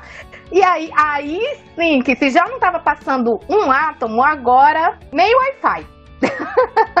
É, o patriota tá enlouquecido de medo da Wanda, porque ele pensou: ai, ah, agora que veio o plot twist, eu sabia, agora ela vai se juntar com o Dr. Doom e a gente tá, ó, só que aí ela explica para eles, ela explica que depois que os filhos dela morreu, antes de tudo ela faz toda essa explicação, antes de, né, ela mostra lá o Dr. Doom foi atrás da ajuda dele, mas ela foi com uma motivação, porque quando os filhos dela morreram, ela queria arrumar uma forma de trazer eles de volta. Quem nunca, né? Todo mundo que já perdeu alguém, se tivesse, assim, ao alcance da sua mão, alguma forma para você tentar trazer a pessoa de volta, você vai. Isso acontece no Fullmetal Alchemist, com os irmãos Eric, no Harry Potter, Game of Thrones. Então, assim, isso daí é uma coisa que qualquer pessoa né, que perdeu alguém, ela vai pensar nisso. Se você tem uma maneira de tentar trazer a pessoa de volta, você vai querer tentar trazer. E aí, ela se juntou com o Dr. Doom. Ela foi lá atrás dele, mesmo ela sendo uma vingadora e ele um vilão. porque há muito tempo, porque eles tretavam ali e tal. Mas ela foi atrás da ajuda dele porque ele era um feiticeiro, entre aspas, mais competente que ela. Porque ela é muito poderosa, mas ela não estudou as artes, ela não refinou ali o uso desses poderes. E o Dr. Doom, pela sede de poder que ele tinha, ele não tinha tanto poder assim, mas ele foi estudar. Ele foi estudar para saber como é que usava, como é que fazia e tal. E ele não tinha aquele senso de certo e errado que os colegas vingadores dela têm. Porque assim, parece que os Vingadores ele vem certo e errado com uma divisória muito bem definida, que ninguém é muito bem definida até a página 2, né? Porque quando é com um deles aí essa essa linha ela faz umas curvinhas assim, meio sinuosas e tal. Mas assim, ela sabia que ela não seria compreendida por eles, ainda mais porque ela tretou com eles, brigou, enfim, foi toda aquela história. Ela estava culpando os Vingadores pela morte dos filhos. Então ela foi atrás dele para tentar trazer os filhos de volta. Aí eles se unem para acessar a força da vida, a Life Force. E aí o que acontece? Ela incorpora essa força mas só que isso daí, gente, é a força da vida. Imagina, isso daí não é uma coisa que qualquer um controle, não. Mesmo a Wanda, ela sendo muito poderosa, ela não aguentou a pressão, né? É, é muita coisa, é muita carga aí para ela. Então ela perdeu o controle. Ela perdeu o controle daquilo. E por causa disso gerou toda aquela confusão que a gente já falou sobre a questão do genocídio mutante, etc. É, ela meio que tava assim, fora de si. Ela tava com todos aqueles aspectos ruins dela para fora, com uma força mega potente correndo pelo corpo dela. Tipo assim, é uma coisa realmente meio assombrosa da gente pensar. Isso me lembra aquela cena da Lady Galadriel lá no Senhor dos Anéis, em Sim, que ela ela coloca o anel e fica é, ela fica dizendo assim, ela já se imagina sentada no trono com toda aquela, aquela armadura e mulher forte, falando, não, porque eu vou ser a rainha do mundo, todos vão me amar e desesperá-la. A, a Wanda não estava querendo amor nessa hora, ela estava querendo vingança. Então imagina, ela com aquele poder foi lá causou toda essa confusão que a gente já falou. E aí, depois que ela fez tudo aquilo, ela meio que como ela não estava sabendo controlar aquilo, estava, pá, ela perdeu a memória e ficou sem acesso a esses poderes. E passa a impressão que depois, quando ela veio atrás do Dr. Doom desmemoriada, porque ela estava vivendo naquele vilarejo dela, sem saber quem era ela e tal. E ela estava ajudando o pessoal da comunidade, vivendo como uma pessoa, entre aspas, normal. E aí ela vai atrás do Dr. Doom para pedir ajuda, porque a população estava né, numa situação ruim e tal, não sei o quê. E aí, quando ele percebe que ela tá desmemoriada e sem poderes, ele vê ali uma oportunidade. Porque assim, parece que ele tinha um crush nela. Aliás, quem não teria, né? Porque a mulher é bonita pra caramba. Uma coisa que eu fiquei chocada é que o Capitão América é acusado de ter um crush. Mamãe passou açúcar em mim, no caso do papai, né? O magnético. ah, mas eu acho que é, é assim, é, ela tem todos os atributos, né? A mulher, pô, uma humilhação, assim, pra gente. Poxa, ela é poderosa, ela é inteligente, é, ela é bonita pra caramba. Bonita que pra caramba, do natural, ela não tem o peito dela é duro. não, não tem, não tem como, né? Não tem como. Não levem a sério, é zoeira. É zoeira, nada de estereótipos femininos aqui, o corpo livre. Exato. E aí, o Dr. Doom diz que realmente está apaixonado por ela. Ele faz aquela declaração, né? Dizendo que sim, ele não estava interessado nos poderes dela, ele estava apaixonado por ela e tarará, tarará. E aí ele desencanta, entre aspas, o Wicano, porque lá no, nessa brigada toda que teve desses volumes, o Wicano estava sem os poderes dele. Ele estava assim, solto na vida, né? Ele não estava resolvendo nada, porque ele achava que ele estava sem os poderes dele, que o Dr. Doom tinha tirado os poderes dele. Só que aí o Dr. Doom explica que ele não tem poder suficiente para tirar o poder do Wicano nesse momento. Ele fala: "Não, meu querido, preste atenção. Eu não sou poderoso como você, então eu não tenho como tirar esses poderes. O que eu fiz foi um encantamento para que você acreditasse parte que eu tinha tirado. Olha o poder das palavras e do convencimento, né? Enfim, realmente eu acho que o Dr. Doom ele seria assim um presidente, sabe? Porque ele tem esse dom da palavra de enganar os outros. Enganou o Icano, fez convenceu o Icano de que ele estava sem poderes, quando na verdade não. O tempo todo ele estava com os poderes dele, ele não tinha como ter tirado. Mas o Icano acreditava que estava sem os poderes e por isso ele não poderia fazer nada. E aí, quando o Icano recupera os poderes dele, a gente tem o final do volume 7. E aí, desses dois volumes, o 6 e o 7, a gente tem alguns tópicos pra gente discutir agora. que seria a questão da redenção, que ela é possível, né? Que é bem explorado no volume 6, quando a, a Wanda tá aí empolgadíssima para querer restaurar os poderes dos mutantes. A segunda questão é os X-Men versus os Avengers. A gente volta pro nosso primeiro combate, olha só. A gente quer sair dele, mas ele volta. Justiça versus vingança, gente. É justiça ou é vingança aquilo ali? São esses dois temas que a gente tem para discutir. Então vamos começar pela, pela redenção, né?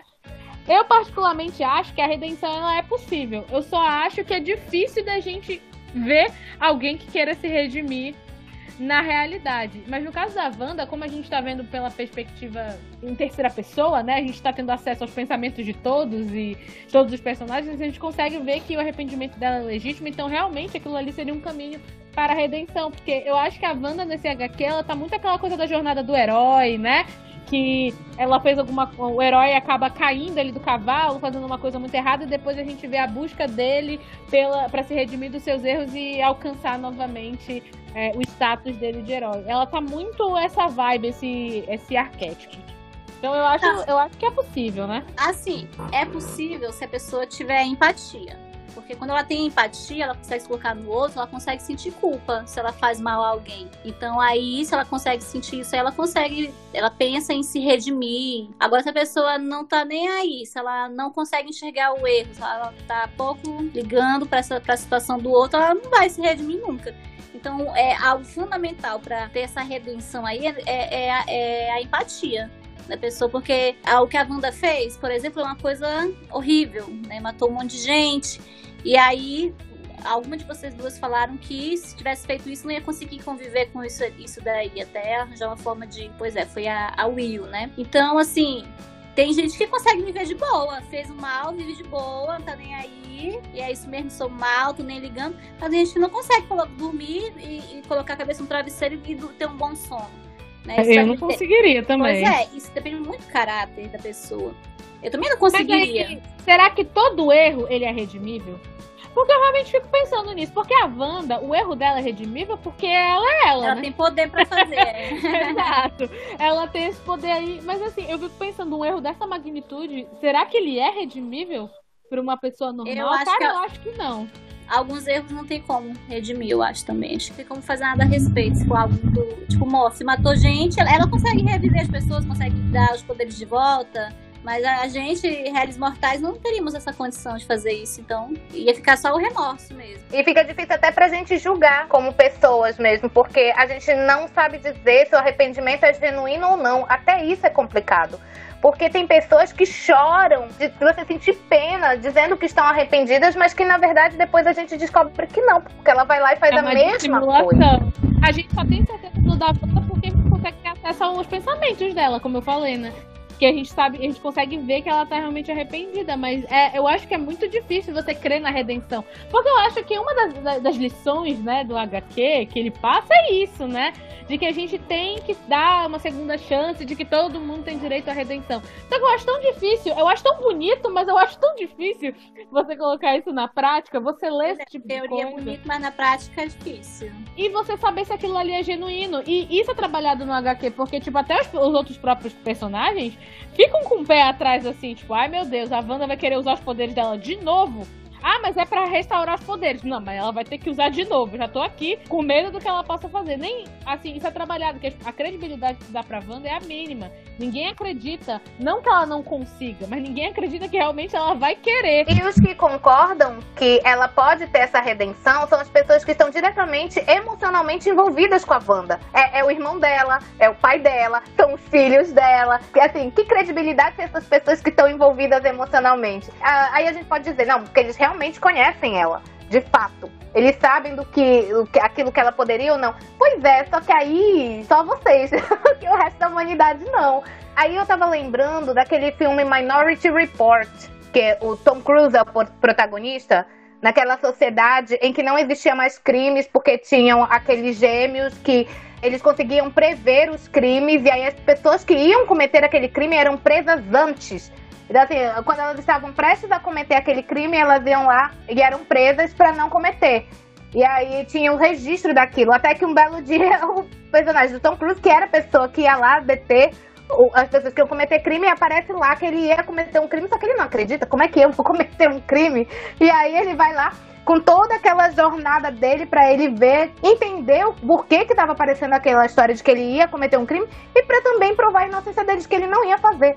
Só que aí quando chega na hora, ele ia fazer.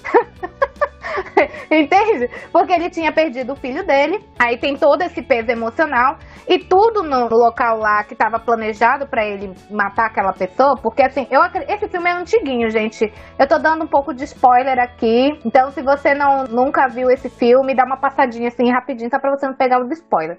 Mas no filme tem essa carga emocional, ele tinha perdido o filho dele, a vida dele tava um fracasso, ele tava viciado em drogas, tava, assim, a vida dele tava na merda mesmo. E ele acreditava que aquela pessoa que ele apareceu matando era o, o assassino pedófilo do filho dele, que tinha abusado do filho dele e veio daquilo. Então, assim, até aquele momento, até ele ver a cena toda, ele acreditava que ele era inocente, que ele não ia matar o cara. Mas quando ele entra na cena, ele vê a foto dos filhos dele espalhado de outras crianças que seriam possíveis vítimas e, e tal. Ele fica louco e fala, não, agora ele vai morrer. Ele não ia, mas agora eu cheguei aqui, descobri que esse cara é um pedófilo que matou meu filho, eu vou matar ele. Só que tem um plot twist na história que eu não vou falar agora. Mas assim, eu acho que é basicamente isso. A, a, a Wanda, ela tem esse poder, né? E no Minority Report eles conseguiam ver as pessoas antes de elas cometerem um crime. Então o crime era evitado tinha como, digamos assim, resolver, entre aspas, a situação. Só que na nossa situação não é assim. A gente não consegue ver o coração das pessoas, a gente não lê pensamento, a gente não sabe se é real aquela, aquela coisa, não. E também depende do quão envolvido você está com a história.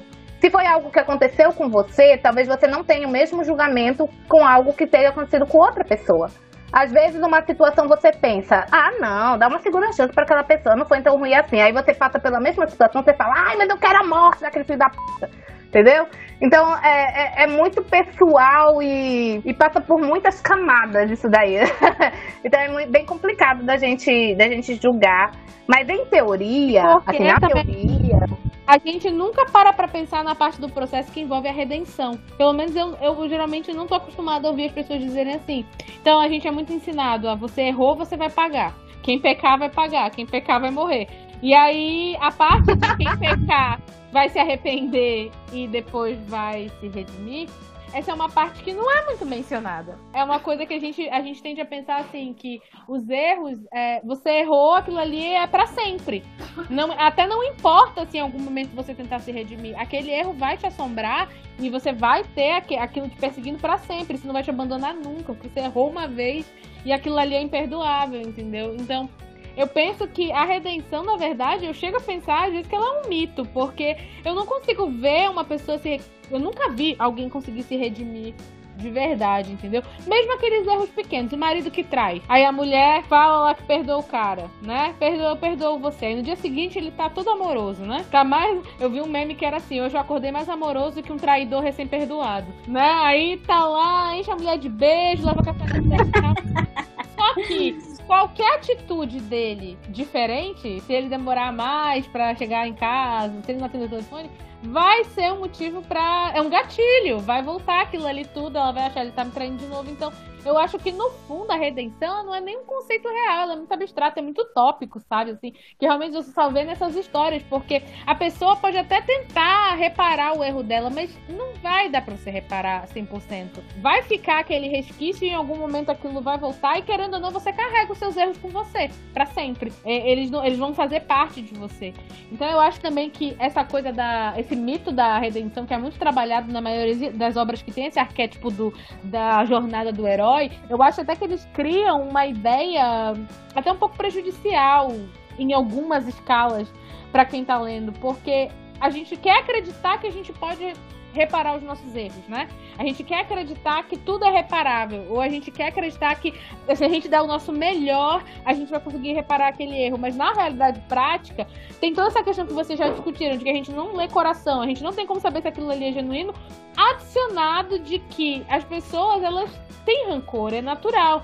Então, você pode dar o seu melhor e ainda não ser o suficiente para que aquele erro seja redimido. E você vai ter que conviver com isso para sempre, é isso. E entrando nessa mesma linha, o perdão ele também entra no, no, na mesma questão da redenção.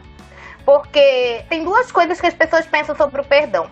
Ou a pessoa que perdoa, ela tem que esquecer que aquilo aconteceu, fingir que nunca houve nada, ou é, a pessoa ela não perdoou de verdade. Ela diz que perdoou, mas não perdoou. Porque nessa história do, do marido traído, né? Qualquer coisinha você vai. Ah, mas é porque você me traiu naquela vez, agora eu tô preocupada com essa história. Então, assim, o perdão ele também entra meio nessa coisa da redenção. Né? Se você vai, vai perdoar uma pessoa, eu tenho a impressão de que você tem que ser besta nesse é, perdão ideal. Porque aí você tem que acreditar piamente, fingir que não existiu e tal. Aí eu digo uma frase que muitas vezes fala, as pessoas falam para mim que eu não perdoo de verdade, porque eu falo o seguinte: perdoar eu perdoo, eu não esqueço. Porque perdoar para mim não é exatamente eu aceitar a pessoa de volta na minha vida e acreditar em tudo que ela me fala e dizer que, que tá tudo bem quando não tá. Talvez eu chegue nesse processo evolutivo mais velha, mas ainda não cheguei lá, tá? Quem sabe? Vamos ter esperança, né? Mas assim, não, não consigo. Então, assim, a minha tendência é: eu perdoo você, ou seja, eu não quero seu mal, eu não quero fazer nada para me vingar de você, eu não vou ficar buscando te massacrar o tempo todo por causa do seu erro, porém, eu não quero você perto de mim. Porque no momento que a gente está ferida, a gente acaba falando coisas, fazendo coisas que a gente não vai, não, não deveria. Né? Então, assim, eu prefiro me afastar de, da pessoa e falar: Ó, oh, eu te perdoo, ok, aconteceu isso, mas eu preciso do meu tempo. E você tem que respeitar o meu tempo. Então, eu não vou ficar perto de você, eu não vou ficar fingindo uma amizade que não tem mais. Mas eu não quero ser mal, não quero. Na verdade, eu desejo que a pessoa seja muito feliz, porque a pessoa que é feliz não enche o saco, não perturba a mente, entendeu? Vai ser feliz lá pro canto dela e vai me deixar. Só que aí as pessoas dizem o seguinte: que isso não é perdão. Isso que eu tô propondo não é perdão, que eu tô sendo rancorosa. Entende? Então, assim, é, o perdão e a redenção, para mim, eles estão ali a gente não, não sabe exatamente quando que é perdão, quando que é redenção, quando que pode, quando que não pode. Fica tudo muito confuso, muito no limbo na nossa cabeça. Esse conceito aí de que não é perdão, porque a pessoa não esqueceu, isso aí foi alguém que errou, fez merda e inventou isso daí pra enganar as pessoas. Porque. É, basicamente porque, é isso. Pois não, o que a Jack falou, cara, tocou no meu coração assim, isso que ela falou de que a redenção ela é um é um mito. É um mito. E realmente é, cara, porque você nunca vai esquecer o que a pessoa fez. É igual com a Wanda, ela fez aquele livro mais famoso que ela tá arrependida, o povo sempre vai ficar com a pulga atrás da orelha. A única forma de você fazer algo para que as pessoas esqueçam aquilo que você fez, você se redimir, se você conseguisse voltar no tempo e reverter aquela situação. Seria a forma, porque se não, isso não acontecer, você, a pessoa sempre vai lembrar, sempre vai estar ali, ah, não, mas ela errou, pode fazer de novo, não sei, fica aquela pulguinha atrás da orelha. Se não puder voltar no tempo e refazer, essa redenção é um, é, um, é um mito mesmo, é uma ilusão. Eu acho que é prejudicial porque, não falando, ah, não dá para generalizar, mas eu já vi muita gente usar a religião como um argumento de redenção. Tipo assim, ah, eu bati na minha mulher 20 anos. Eu tive uma colega que ela sofreu violência doméstica ela era evangélica. E ela chamou o pastor para tentar ajudar ela na situação de violência doméstica. para ele conversar com o marido dela. E aí, sabe o que o pastor disse pra ela? Ah, mas eu bati na minha mulher 20 anos. Hoje eu sou um homem de Deus, eu me redimi. Você se redimiu porque você parou de bater nela como se isso fosse um favor? Um ano sem bater vai apagar os 20 que ela passou apanhando? Entendeu? Então isso pra mim não é redenção. E eu acho que é um conceito muito torto. Eu acho que a gente tem que parar de buscar a redenção, não no sentido de que a gente não tem que tentar, tipo assim, reparar os nossos erros e tentar recompensar as pessoas que, com quem a gente errou. Não, a gente tem que parar de pensar que o que a gente está fazendo é o suficiente para redimir aquele erro. Porque a minha opinião é essa: 99% dos erros eles não são reparáveis. Porque é igual uma folha de papel, da feita que tu amassa, tu pode tentar desamassar ela como for, mas vai ficar aquela marquinha ali, entendeu? Então, você tem que tentar reparar os seus erros, mas com a consciência de que talvez isso nunca seja suficiente. E você vai ter que conviver com isso para sempre e sem reclamar. Porque tem gente que fala assim, ah, tu fica jogando na minha cara o tempo todo, né? E não sei o que, como vocês falaram. Ah, é perdoar, você não tem que ficar jogando na minha cara. Não tem, porque você tem que lembrar que você errou para você não errar de novo. Porque se você se deixar esquecer, provavelmente vai acontecer de novo, entendeu? Então, Exatamente. Eu... E pensar muito bem antes de errar. Porque os erros vão estar com a gente pra sempre. Olha que tocante, né? Pra sempre a nossa vida, erros. É muito louco. Eu acho também. Eu acho assim que. É. É o que tu falou. O, os erros vão acompanhar a gente. É triste, mas perdão e redenção na prática não existem, para mim. É, e o só resta pra gente aprender e melhorar. Então, se você é uma pessoa que errou, mas, mas isso também não te torna santo. Tem que, tem que ser pontuado isso daí também. Porque tem gente que fala assim: ah, eu errei, eu aprendi, tô tentando melhorar. E pronto, agora eu sou a pessoa, a melhor pessoa da face da terra. Eu posso julgar todo mundo, eu posso falar disso, posso falar daquilo, que tá tudo certo. E não é assim, gente, tá? Essa questão da hipocrisia, ela é séria. Porque muitas das vezes as pessoas cometem atos terríveis, mas se sentem no direito de julgar o outro porque não concorda com você nisso, porque age de uma maneira diferente. É esse povo que julga as pessoas LGBT ao inferno. Eu tô hétero, eu já fui condenada ao inferno por ter cabelo azul. Aí você pensa, você imagina. E as pessoas LGBT, né? Vão queimar onde? Se eu por ter o cabelo azul já fui pro inferno, imagina. E essas pessoas que julgam fazem coisas horríveis, a gente sabe que faz. Não é todo mundo? Não é todo mundo, mas ainda assim, todo mundo erra, todo mundo tá suscetível a isso. Cabe a gente só calar a nossa boquita, não se meter no que não é da nossa conta e refletir sobre os nossos próprios erros, não os erros dos outros. Se reflete muito sobre o erro do outro, mas aí a gente tem que olhar pra gente. Exatamente. Concordo. O outro tema que a gente ficou de discutir, né, que tá mais aí pro volume 7, seria a questão da justiça e da vingança. E aí, vale a pena ou tá certo fazer justiça com as próprias mãos, como era o caso dos X-Men? Eles estavam querendo levar ela pra justiça, mas a justiça deles eu acho que não era sentar ela lá e eles tentarem ouvir a parte a versão dela e depois julgar se ela foi culpada ou não. A justiça deles era você meter o cacete lá nela, botar ela numa cela, entendeu? E aí? E aí? Cara, é, pois é, né? Viver em sociedade é um negócio que tem que ter regras. Porque se não tiver regra, cada um vai querer fazer a sua justiça, aí fica bagunça, né? Por isso que tem que ter a regra. Nossa, nossa, na nossa sociedade existem as regras, se alguém comete crime, vai lá ser julgado, por mais que a justiça brasileira seja falha, ainda assim existem, né, existem as leis. Não sei se tem, se tem um, um tribunal para mutantes, para vingadores, mas se tivesse, talvez seria interessante levar a Wanda para lá, né? Porque é um querendo matar ela de um lado, outro querendo matar ela do outro. Mas os Avengers estavam meio que entre aspas, bem entre aspas, defendendo ela, dizendo pro Ciclope, não, pera lá, não é assim, ela pode restaurar o poder dos, dos mutantes e o Ciclope lá é irredutível. E aí eu acho que entra naquela questão Existe justiça sem vingança na prática? Não. Será? Tenho minhas dúvidas. Eu acho que não.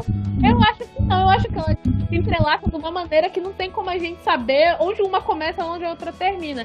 Pra mim, os, os, os X-Men, eles são exatamente isso. Tipo, eles estavam, entre aspas, a serviço da justiça, porque era uma pessoa que cometeu um crime grave, mas o que eles queriam não era só julgar ela, eles queriam punir.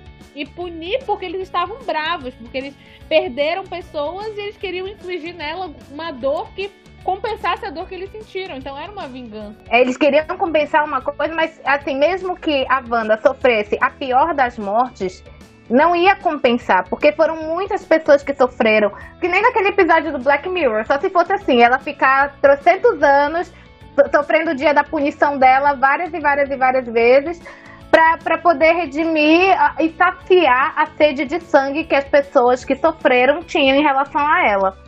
Porque é muito, muito difícil. A, a justiça, ela é humana. E como ela é humana, ela é falha.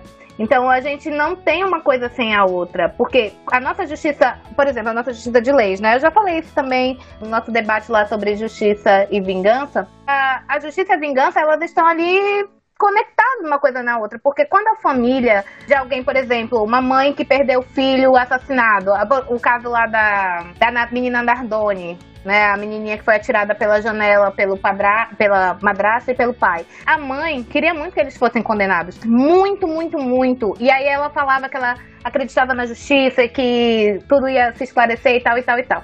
Eles foram condenados. Por um breve instante, eu acho que ela deve ter ficado eufórica. Só que quando ela saiu do tribunal, ela falou a seguinte frase: Eles foram condenados, vão passar a vida deles na cadeia, talvez. ela não falou talvez, talvez é meu. Mas aí não vai trazer minha filha de volta. Eu não vou poder mais abraçar ela. Eu não vou poder mais cuidar dela. Eu não vou ouvir mais ela me chamando de mãe. Isso dói tanto, cara. Isso dói muito. Então, assim, por mais que a, gente, a, justiça, ela, entre aspas, foi feita legalmente, mas ela ainda assim foi insuficiente. A mãe, ela tava sentindo falta da filha dela que não vai voltar, independentemente de quantos anos de prisão eles peguem, independentemente do que vai acontecer com eles dentro da cadeia, se eles vão ser espancados. Não importa. A filha dela não vai estar de volta. Mas assim, aquela vontade que ela tinha era de que eles sofressem a punição. Só que depois que eles sofreram a punição, se vê que o resultado não faz diferença. Então, a, é, todo aquele júri era mais uma satisfação para a mãe e para a sociedade do que acontecem com pessoas que fazem aquele tipo de coisa. Mas independentemente disso, era só, é só uma satisfação. Basicamente é isso. Então a justiça e a vingança, assim, eu acho que nem se ela chegasse lá e matasse eles, que provavelmente era o que ela tinha vontade, eu acredito, né? Porque o que eles fizeram com a, com a menina foi uma coisa assim, não, não ia resolver. Mas ela tava com a vontade de ver eles pagarem por aquilo. Ela tava com aquela vontade, ela foi com aquela gana no tribunal. Ela dizia assim: Eu acredito que a justiça vai ser feita. Só que aí depois ela teve a decepção. Por isso eu acho assim que uma coisa tá no que nem a Jack falou, né? Uma coisa ela tá ali na outra. E a, a ficha do Ciclope cai mais pra frente, né? Ele fala uma coisa nesse sentido. Ele fala assim: ah, Realmente, eu tava querendo punir a Wanda, mas ela não vai trazer. Eu matar ela não vai trazer ninguém de volta. Então é melhor que ela continue viva. E se é pra ela continuar viva, que pelo menos ela tente trazer os poderes de quem ainda tá por aqui, né? Quem não morreu. E que ela passe o resto da vida dela tendo que lidar com, com esse erro dela. Eu acho que essa, ele fala, é melhor punição. E se ela fizer de novo, aí eu mato ela, né? Ele, ele muda de opinião justamente porque ele cai a ficha dele, igual tu falou. Ele percebe que matar a Wanda não vai conquistar nada. Só vai, ela só vai morrer. Acabou. E aí eu, eu lembro que uma vez eu tava conversando sobre isso com e ele falou assim pra mim: Ah, mas morte, para quem faz uma coisa muito grave, é fácil. Ele falou isso pra mim. Eu não mataria a pessoa, eu quero mais aquela viva. Eu quero mais aquela vive, que ela sofra pelo erro dela e tal. Então, às vezes a gente pensa muito, né, que tirar a vida daquela pessoa vai vai compensar, vai me trazer paz de espírito e tal.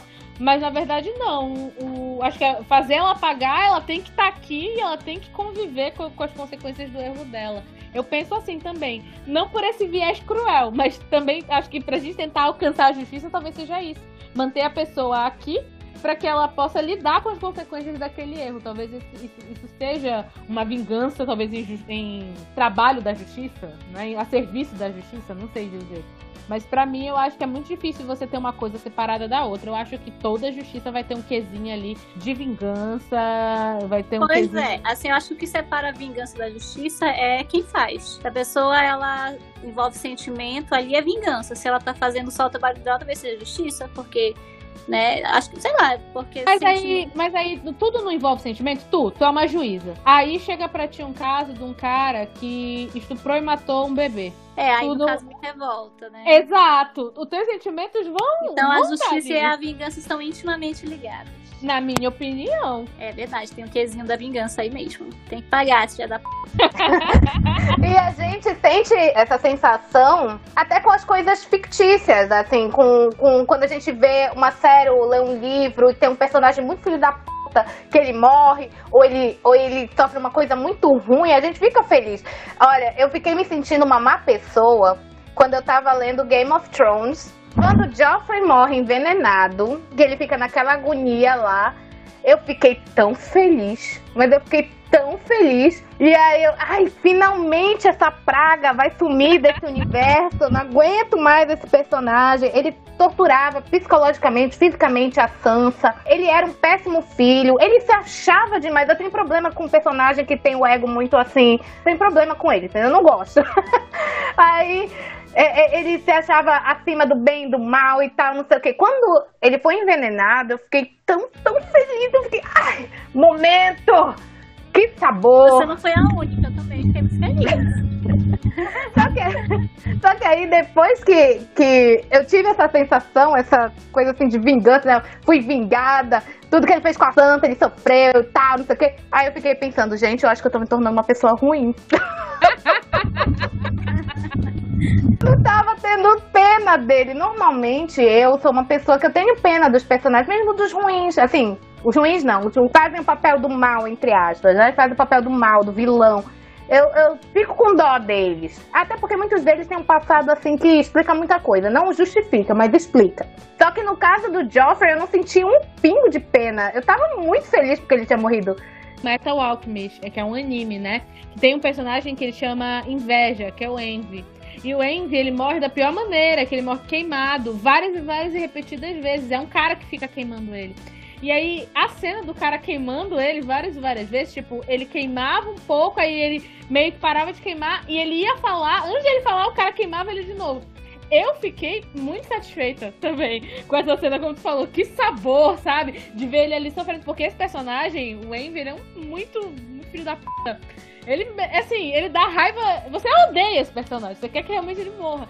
E aí eu também, na época, fiquei, cara, se eu estivesse na posição do Mustang, que é o cara que mata ele, eu também teria feito a mesma coisa. Teria feito ele queimar várias e várias vezes. E não ia ser o suficiente até que chega uma hora que ele morre mesmo. Que ele queima a última vez e, e depois ele até. Ele se mata, na verdade, no final, porque ele não aguenta ali a, aquela tortura. Mas é, é engraçado como a gente pensa que a gente não tem isso dentro da gente quando a gente vê alguém fazendo alguma barbárie, a gente pensa, nossa, eu, nossa, como ele é desumano, eu não faria isso nunca. Mas na verdade a gente tem essa, essa coisa dessa gana dentro da gente de quando a gente tá com raiva, a gente quer satisfazer essa raiva ferindo os outros. E isso é muito assustador, porque é como se. É, e eu também já disse isso em outros episódios, a gente carrega esse potencial ruim, todos nós dentro da gente. E a gente muitas vezes negligencia ele. E o fato da gente negligenciar cria monstrinhos dentro da gente que uma hora ou outra eles saem e, sa e podem sair descontrolados. Então eu acho que é muito melhor quando a gente até admite.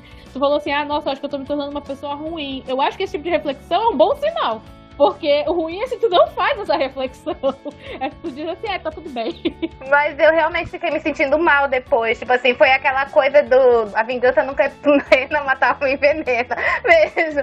Eu, eu fiquei assim, gente, mas caramba, eu acho que eu tô virando uma má pessoa. E na verdade, não é que a gente tá virando uma pessoa, é que nós somos humanos. É basicamente isso. E a gente tem tudo isso daí dentro da gente. Mas, assim, que dá aquela, aquela sensação de saciedade. É uma, uma coisa bem difícil difícil da gente colocar assim, palavras. Mas quando ele morreu, esse personagem, eu lembro que eu ri.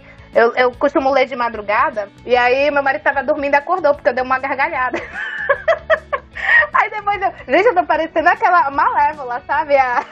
Aquelas personagens vilã que ficam rindo sozinha, lembrando das maldades. Mas foi bem assim. Eu fiquei me sentindo muito mal depois. Muito, muito, muito mal. Mas aí a gente tem que aceitar, né? Eu acho que depois desse momento eu comecei a me ver de uma outra forma. Eu comecei a me analisar de uma outra forma. E aí, hoje em dia, eu tenho medo de mim. Então eu não me coloco em situações em que eu posso deixar, assim, essas, essas coisas ruins de mim aflorar. Eu tô tentando, é. assim, me controlar. Tudo vai depender do que nos impulsiona, né? Eu acho que todo mundo é capaz de, de matar alguém vai depender da situação que a gente vai se encontrar. Se a gente estiver numa situação de perigo, de que a gente tem que se, se proteger, e a gente for, sabe aquele filme de terror que tem vilão e tal, e você tem que, ou você mata ou você morre? Tipo isso. Tudo vai depender do que vai nos impulsionar. Verdade. E aí a gente segue pro volume 8. E aí, gente, no volume 8, a gente começa, porque no final do volume 7, é, o Icano, a Feiticeira Escarlate e o Doutor Destino, eles resolvem tentar abrir o portal da Força da Vida para tentar ver se eles controlam, eles manipulam melhor aquele poder. E o que acontece é que no meio da conjuração do feitiço, o Pátria vai lá e começa a entrar em pânico e a dizer assim, mano, isso não vai dar certo, esses três juntos aqui, ai meu Deus, a feiticeira escarlate vai matar todo mundo, e ele pega uma flecha da Hawkeye e atira no Doom, né, no Doutor Destino. Só que não pega no Doutor Destino, pega na Wanda. E aí Nisso que pega na Wanda, o Icano consegue é, ali socorrer ela e curar ela. O Pátria entra em desespero, ele começa ali a se desculpar, dizer que não foi a intenção dele e tal. Só que aí o que acontece? A Wanda, depois que ela volta ali da, de ser curada pelo Icano, ela diz assim: Poxa, mas eu não tô mais sentindo meu poder em mim. E aí entra o início do volume 8, que aparece o Doom com os poderes da força da vida, que eram da, da Wanda no corpo dele já. E aí ele se autoproclama. Vitor Von Doom, ele diz que o, do, o Doutor Destino morreu, né? Que agora ele é uma nova pessoa, um novo homem. E aí ele se autoproclama também um novo soberano do mundo, humilde. E aí ele diz que com os poderes, né, que eram da Wanda, ele vai é, acabar com todo o sofrimento e com toda a miséria do mundo, tá? E aquele papo, né, de político, né? Eu tenho esse poder na mão e agora eu vou salvar vocês. Você vai salvar a gente do quê? Do que eu vou fazer com vocês se vocês não me aceitarem como soberano de vocês. E aí a Wanda mostra muita preocupação por ele estar com esse poder, né? Ela diz pra ele tomar cuidado, que esse poder corrompeu ela, que pode corromper ele também. E aí ele fala: não, tá, tá suave, não vai acontecer comigo, o que aconteceu contigo, beleza. E aí ele, de novo, pede ela em casamento, só que dessa vez ela diz assim, que casa com ele, mas só se ele se livrar daquele poder, porque ela sabe que aquilo ali não vai dar certo. E aí ele fica da vida e ele fala assim: "Ah, então você fez a sua escolha". E aí ele teletransporta ela e os jovens é, Vingadores de volta para onde eles estavam lá na treta com os X-Men e com os Vingadores. Tem uma fala, um pouco antes deles serem teletransportados, que ele está explicando tudo de bom que ele vai fazer pro mundo. E aí ele diz que os mutantes que perderam poder vão ter no mundo que ele vai criar tudo que eles quiserem. E aí o Pátria pergunta para ele, mas você vai devolver os poderes para ele? Porque nessa altura o Pátria tá se sentindo mega culpado. Porque a Wanda tava com poder que ela ia restaurar o poder dos mutantes. E graças a ele ela levou uma flechada e não tem mais poder. Então ele tá em pânico, achando que agora os mutantes que iam receber o poder de volta não vão por culpa dele. E ele tá certo, né? De estar tá se sentindo culpado. E aí ele pergunta pro Doom, ele na verdade implora, por favor, já que tu tirou o poder dela, tu devolve o poder pros mutantes. E o Doom diz que não vai. E aí a Hawkeye fala pra ele, ah, tu vai dar tudo para eles, menos a liberdade deles. Que legal, que conveniente. Tudo menos os poderes dele que poderiam fazer deles ameaças, potenciais ameaças para ele. E ela diz assim: um ditador benevolente ainda é um ditador. Essa frase, para mim, é uma frase muito marcante, muito importante, porque as pessoas confundem, né? esse espírito de piedade, caridade, com bondade. E não é a mesma coisa. Você pode ter, você pode ser piedoso, caridoso, contanto que aquela situação ali beneficie você. E isso não é bondade de fato, né? E aí, ele, como eu disse, ele teletransporta a Wanda de volta para junto com os jovens Avengers para onde estava rolando a treta entre os Vingadores e o X-Men, porque ele acha que ele, ele faz isso na intenção de que a presença da Wanda fosse acalorar de novo a briga. Eles, eles retomassem aquela briga de quem vai matar ela primeiro, né? E aí, é, o Iron Lad, que ainda tá com eles nessa altura, ele fala assim: gente, bora fugir de novo para as linhas do tempo até a gente pensar num plano pra gente derrotar o Doom. Só que aí todo mundo se nega, diz: não, a gente não vai fugir do problema, a gente vai ficar aqui. Nisso que eles estão discutindo o plano deles, a Emma Frost, que é uma X-Men, ataca a Wanda, faz a Wanda entrar numa espécie de coma. E aí é, ela lê a mente da Wanda e todos os X-Men descobrem que a Wanda perdeu os poderes. Então ela não pode mais ir lá devolver os poderes dos mutantes. E aí o Ciclope diz assim: ah, tudo bem, ela não vai mais devolver, mas a gente não pode punir ela. Ele quer fazer justiça, como ele fala, né? E aí o Icano e o Speed intervêm. E o Icano faz um discurso super bacana que eu já mencionei, em que ele mostra, ele fala assim: ah, você tá condenando ela, mas o, o Magneto também era um vilão e você fez dele um X-Men. E aí ele começa a citar um monte de, de X-Men que tinham passado ruim que hoje o Ciclope aceitou eles pro grupo e ele também cita dos Avengers, né? Que todos eles começaram do lado errado da lei e depois eles se redimiram e foram trabalhar nesses grupos em prol de proteger as pessoas. E nisso que ele consegue convencer o Ciclope com esse, com esse discurso, né? E aí ele pergunta pro Ciclope, né? Você gostaria de ser tratado como se fosse você que tivesse cometido um erro com seus poderes? E nesse momento que ele faz essa pergunta pro Ciclope, chega o Todo-Poderoso do Doom dizendo assim: Você ia gostar de ser tratado com benevolência? E é isso que eu vou dar para vocês, meus súditos, né? E aí ele começa começa a dizer pros X-Men que ele, ele pode fazer eles felizes de novo, ele pode trazer os mortos de volta, e todo mundo vai viver feliz na Dunlândia. E ele fala assim: contanto que vocês me aceitem como rei de vocês. E aí ele pergunta, né, pros X-Men e pros Avengers: o que, que vocês preferem? Vocês preferem viver feliz sob a minha tutela ou vocês preferem me enfrentar e morrer? E ele precisou perguntar duas vezes, porque todos eles se reúnem para atacar ele de uma vez só. É, eles estavam brigando há dois segundos atrás, mas agora todo mundo voltou a ser amigo, né? Todo mundo ataca o Doutor Destino. Inimigo do meu inimigo é, é meu amigo. Com certeza. Politics, baby. Isso é política. E aí, nisso que eles estão lá quebrando pau com o Doutor Destino, o Icano e a, e a Wanda estão tentando pensar num plano para tentar drenar o poder dentro do corpo do Doutor Destino. E aí a Wanda diz assim: eu vou abrir o portal de novo e eu vou tentar fazer com que o portal sugue o poder do corpo dele. Só que aí, quando eles abrem o portal, acontece o contrário. O poder, em vez de ser drenado, vai mais poder para dentro do corpo do Doutor Destino. Só que o corpo dele não aguenta. O corpo dele começa a pegar fogo, ele começa a definhar. E no final, ele volta para a forma original dele, ele perde todo o poder, o poder acaba saindo, porque o corpo dele não consegue conter. E aí, nisso que ele tá lá sucumbindo nas chamas, a Wanda tá tentando acudir ele e ele confessa que, na verdade, quem fez ela matar os Avengers e cometeu o genocídio foi ele, não foi ela. Ele admite lá na cara dela e diz que ele manipulou ela, que ela era, na verdade, um mero condutor, que ela não passava disso, né? Aí ele mostra a cara dele. Dois segundos atrás ele tava pedindo ela em casamento. Agora ele já tá dizendo que ela não passa de um condutor, que ela, ela é um inseto perto dele, que ele sim é o todo-poderoso e que sem ele, ela nunca ia ter feito o genocídio, que foi ele, ele confessa. Macho escroto. Que, macho escroto, boy lixo. Antes dele definhar lá, ele acaba deferindo um ataque contra o Homem-Formiga. E aí a Cassie, que é filha do Homem-Formiga, pensa que o pai dela morreu de novo e ataca ele. Diz que ela ataca ele, ele desfere, desfere um ataque contra ela. Então, no final de toda a confusão, quando o Doom tá confessando que foi ele que cometeu o genocídio, que manipulou a feiticeira escarlate, ele some numa cortina de fumaça, como todos os vilões, né? Fugiu, arregou. E aí. É a habilidade que ele tem pra sumir, né?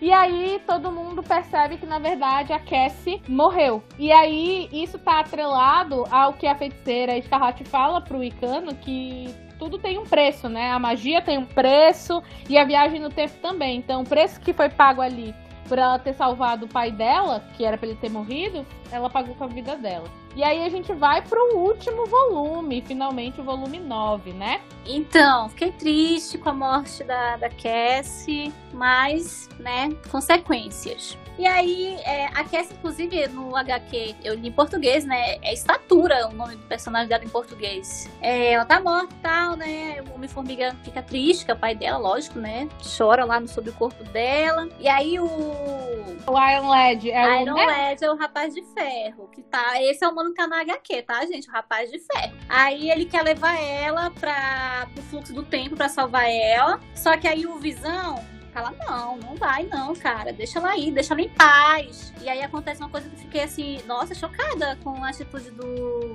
Iron Lad, o rapaz de ferro. Ele vai lá, ataca o Visão, destrói ele assim, pá, muito rápido. Eu fiquei, gente, coitado do bichinho. Aí o Icano diz que se o rapaz de ferro é, voltar no passado e começar a mudar o futuro, ele vai se tornar. Aí é, ele vai se tornar o, o Kang, o conquistador, né? Aí beleza, aí o rapaz de ferro vai embora desapontado, porque né, ele tá triste com a morte da Cass, tá triste que o pessoal não bota fé nele. Aí, nessa hora, o pessoal quer assumir a culpa, eu acho. Eu não, não me lembro dessa parte da minha memória é ruim, mas o Icano e o irmão dele, é o, que é, o, é Celere, o nome em português, eles querem assumir a culpa. Aí o Magneto e o Mercúrio, né? O pai e a, o irmão da banda querem culpar o destino, dizendo que a culpa é dele. Nessa hora todo mundo quer arranjar um culpado, né? E aí os aí beleza, os X-Men é, faz aquele discurso tal que eles não vão matar a Wanda, mas se ela fizer de novo, eles vão matar. Então eles fazem uma promessa que eles tá, vão embora e tal, mas se ela fizer de novo, eles vão matar ela sim mas dá essa colherzinha de chá e vão embora. Aí a Wanda, né, quer se redimir, diz que vai ajudar as pessoas, prejudicou. Aí nisso, isso já tá num clima de final de história. O Mercúrio e o Magneto convidam ela para O Magneto quer passar férias com ela. E aí ela diz que ela recusa o convite, diz que quer ficar mais, mais perto dos filhos dela. E aí daí dá um flash, né? Um flash para outro momento no futuro, assim, futuro breve, que eles estão ali já numa outra cena, os jovens Vingadores, e eles pensam, eles cogitam em consertar o Visão, só que eles resolvem que não vale a pena, porque se o Visão voltasse, o Vision, né? Voltasse, ele ia só ficar triste porque a Cassie morreu, e aí não ia adiantar. Então, melhor deixar o cara em paz, né? Descansar em paz. Aí o, o Pátria e a Gavião Arqueira, que tá no, no que eu li, tá? E o Icano e o Hulk, eles dizem que eles estão fora dos Jovens Avengers. Só todo mundo quer pegar o B. E aí o irmão do, do Icano, Speed, ele fica triste, porque ele não, não tá afim de acabar com os jovens Avengers. E ele fala que não dá duas semanas pro povo voltar. Aí, nisso, já muda de cena ali. O Icano parece estar tá deprimido, tá numa uma, uma negativa ali. Aí o Hulk, como namorado maravilhoso que ele é, tenta é, melhorar ele, tipo, tenta conversar com ele, diz que ele tem que conversar ou com, com a Wanda, ou com, com ele. Ele quer que ele converse com ele, porque ele tá deprimido. Aparentemente está deprimido. Aí é, ele dá um ultimato pra ele assim, olha, ou tu faz alguma coisa, aí o Wicano vai e fala assim, você tá terminando comigo? Aí o Hulk vai e fala coisa muito fofinha, que fala, não, querido, não com essas palavras, ele fala de um jeito lá, né, mas ele diz assim, que é até a, que a morte os separe. E aí Oh. Vai, é muito fofo. O Icano vai e pergunta se isso é uma proposta. Aí o Hulk vai e fala, aí depende. Depender se você mexer sua bunda do lugar, se você fizer alguma coisa. E aí acontece a cena épica maravilhosa, o beijo romântico dos dois, que aí depois é interrompido por uma moça lá que eu não sei quem é, gente. Não sei o que ela foi fazer lá, que eu queria É a ver a continuação daquele beijo. Foi lá e interrompeu, porque o Capitão América tava chamando ele. Bendita hora o Capitão América foi chamar eles, né? Não tinha outra hora? Foi chamar justo na hora beijo. Interrompem Ai, ele. fiquei chateada. Mas pelo menos o Capitão América chamou eles pra uma coisa boa, né? Que ele encheu a bola deles, né? Disse que eles fizeram um monte de coisa e tal, encheu a bola dos caras. E disse que eles sempre vão ser vingadores, né? E é aquele final bonito, porque eles nunca desistem. E é isso que é preciso pra ser um herói. Aí deixa uma lição belíssima, né? Que pra você ser um herói, é, você nunca tem que desistir. E fim. Oh, Ai, que tudo, gente, essa história. É lindo, é maravilhoso. lindo. E aí, tem um final bonito, depois de toda uma confusão, briga pra lá, briga pra cá, e mata a Wanda, e mata a Wanda, finalmente tem um, um- desfecho bonito, né, gente?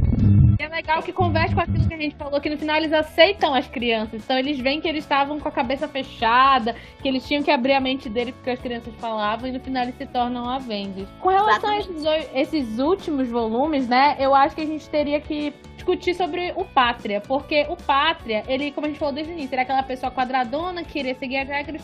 No final ele desiste de ser um jovem Avenger porque ele se sente culpado pelo que ele fez, né? Porque graças a ele, nenhum mutante mais ia ter seus poderes de volta. Ele estava sentindo sobre si mesmo todo o julgamento que ele fazia com os outros. Ele falava, fazia o julgamento em cima da cagada que os outros tinham feito, mas até então ele não tinha feito nenhuma gigantesca.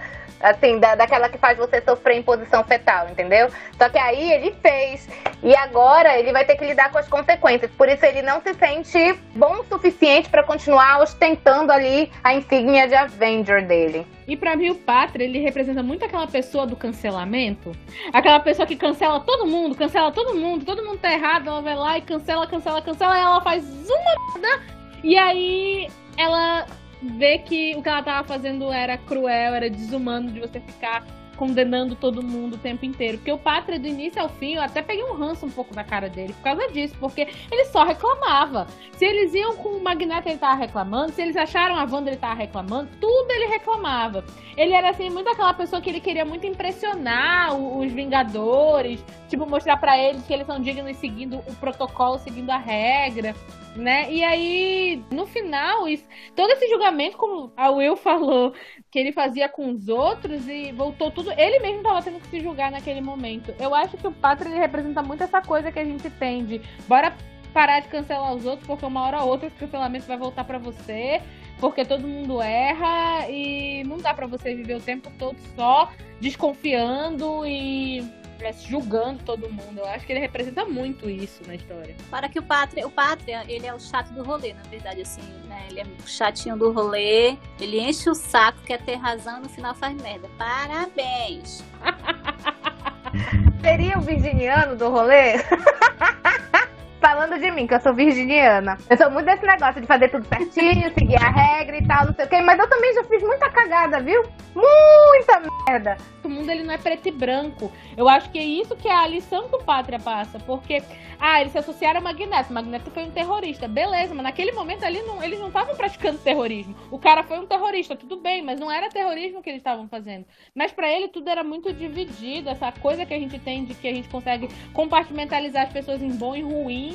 E quando na verdade a gente é uma mistura complexa dos dois, eu acho que essa visão que, que ele tinha representa muito o comportamento das pessoas, assim, principalmente hoje em dia na internet, né? A gente quer botar, ah, é um mocinho e um vilão. Não existe isso na vida real, porque todo mundo é uma mistura dos dois, né? Liga do bem liga do mal. Exatamente. Então, outra coisa que eu, que eu queria levantar com vocês, assim, é a questão da identidade. Porque, como eu falei lá no início, o Vision, pra mim, ele é um, um personagem de muitas camadas. E lá no finalzinho, quando ele é morto pelo é, Iron Lad, ele, o Iron Lad joga na cara dele que ele na verdade seria só a mente dele num corpo mecânico, que ele não era nada, que ele não era ninguém e que a Cassie só gostava dele porque era a mente dele, né? Que na verdade a Cassie gostava mesmo de mix ou original, você é uma mera cópia, né? Foi basicamente o que ele falou. E aí, pra vocês, o Vision, ele era uma mera cópia? O que que forma a identidade de uma pessoa? Porque era, era a mesma mente. Cara, não, ele, eu acho que ele conseguiu se tornar independente do rapaz de ferro lá do Iron Lad. Ele já não era mais. Ele conseguiu adquirir a própria identidade.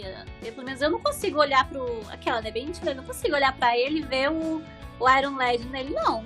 Apesar de que o Iron Lad colocou lá na mente dele, a ele, né? Mas, mas era outra pessoa já. A pessoa, acho que ele adquiriu essa, essa independência identitária eu acho que ele remete muito ao que aquela experiência que as pessoas que LGBTs que têm é, questões relacionadas ao gênero representam. Porque as pessoas descredibilizam as pessoas trans de modo geral, os não binários, que é o meu caso e tal, porque a gente, em teoria, não tem como provar, entre aspas, fisicamente, que a gente é o que a gente é. Ah, mas você tem um corpo feminino, você tem uma pepeca né? Você tem o sexo feminino, então você é mulher. Eu não tenho como provar que eu não sou. E aí eu acho que com o vídeo acontece mais ou menos a mesma coisa. Ele não tem como provar que ele é outra pessoa, porque o corpo dele é um corpo mecânico e a mente dele, em teoria, é a mente de outro cara. Então, ele não tem como provar que ele é ele. Eu, eu vejo que essa experiência de você construir uma identidade mas essa identidade ela não ser validada pelos outros porque você não tem provas, entre aspas, como se você tivesse que provar que você é você mesmo, né, o tempo todo para os outros. É essas experiências são muito parecidas e pra, por isso que para mim de todo mundo ali, ele é o personagem com mais camadas, ele é o mais complexo, é o mais interessante de se analisar, porque ele traz toda essa discussão sobre identidade, né? O que que faz de você um ser humano? Né? O que, que faz você mulher, o que, faz você homem, o que faz você uma pessoa. Porque ele, em teoria, não era uma pessoa, mas a gente sabe que ele era. E eu, muitas vezes, na verdade, eu questionei a afeição da Cassie, confesso. Eu realmente não sei dizer se a Cassie gosta dele, porque ele lembra o Iron Lad. Porque, obviamente, ela sente alguma coisa pelo, pelo Iron Lad. Quando ele chega lá, ela fica toda, toda pra cima dele, na frente do Vision. O Vision fica até meio com ciúmes, então eu acho que na Cassie, na cabeça da Cassie, eu não sei se existe essa separação. O que, eu, o que eu acho que é muito egoísmo da parte dela, porque se ela estivesse relacionando com ele, pensando no outro, ela tá anulando totalmente o Visão como alguém. E o Visão era uma pessoa. E injustiçado, eu, eu acho que ele merecia mais espaço na história. A, a gente devia ter mais, assim, opiniões e, e, a visão dele, né? Fazendo uma brincadeira bem podre com o nome dele. mas é, eu senti falta disso na HQ, mas também não tinha como, era muito personagem, né? É muita gente para lidar. Respondendo a pergunta sobre a questão identitária dele, ele é outra pessoa, ele não é o Iron Lad.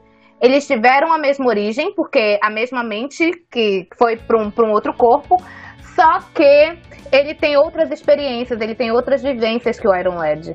Então, assim, isso também vai moldar os sentimentos dele. É tipo irmão gêmeo, entendeu? Irmão gêmeo, eles nascem da mesma barriga, às vezes nascem iguais, mesmo que você não consegue diferenciar um do outro, mas são pessoas diferentes que podem ter personalidades completamente diferentes, apesar de serem um a cara do outro. Então não é só a sua aparência que vai fazer quem você é, é aquilo que tá lá dentro e as suas vivências, porque o gêmeo, eles, eles não andam 24 horas grudados. Cada um vai experimentar coisas diferentes. É, mas no caso o que tá lá dentro, em teoria é a mesma coisa, porque é a mesma mente. É, a mesma mente, mas ele não vive mais no, no, mesmo ambiente, eles não têm as mesmas experiências, eles não convivem com as mesmas pessoas. O Iron Lad vive saindo e voltando da linha do tempo, convive com pessoas de outros tempos, vê outro tipo de tecnologia. O Vision convive sempre com o pessoal dos Avengers, está vivendo a nossa realidade, o nosso tempo.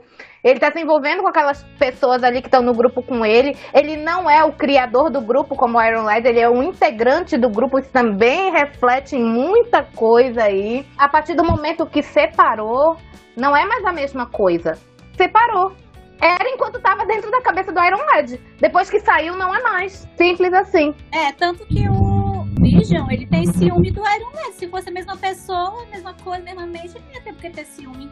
Assim, penso eu, né? Não sei, gente. Eu acho que isso. Você vai ter de você Porque o mesmo. processo de formação da identidade não é uma coisa que vem de dentro pra fora, porque do jeito como tá sendo colocado aqui, parece que foi de fora pra dentro. É a mesma mente, mas como ele tava em ambientes diferentes, ele se tornou outra pessoa. E eu sempre, eu sempre imaginei, pelo menos, né, que a formação da identidade, ela é um processo que ele o o ambiente externo ele conta, mas ele não é determinístico, porque é um processo de dentro pra fora. É quem você é. Sim, é eu Mas ele entendo. passou por esse processo de dentro pra fora. Que o Vision não passou? Ele Passou, só que também o externo, como você falou, o externo também influencia. Mas com certeza ele teve esse processo de dentro pra fora. Agora, como que isso aconteceu? Como é que ele conseguiu essa independência da cabeça do, do Iron Lad? Aí já não sei explicar. É porque ele teve um ponto inicial que veio do Iron Lad. Mas isso não significa que ele fosse se tornar uma cópia exata do Iron Lad, porque tem outras coisas envolvidas. É, Eu não estou dizendo que apenas o meio externo fez essa diferenciação entre eles dois. Não, a partir do momento que o Iron Lad pegou a mente dele colocou dentro do Vision, já não era, já não era mais Iron Lad. Nesse momento, o Vision ele foi construindo a identidade dele. Né? A partir daquele momento que houve essa separação, que ele deixou de ser Iron Lad para ser o Vision, ele se tornou o Vision. Então ele foi construindo aquilo.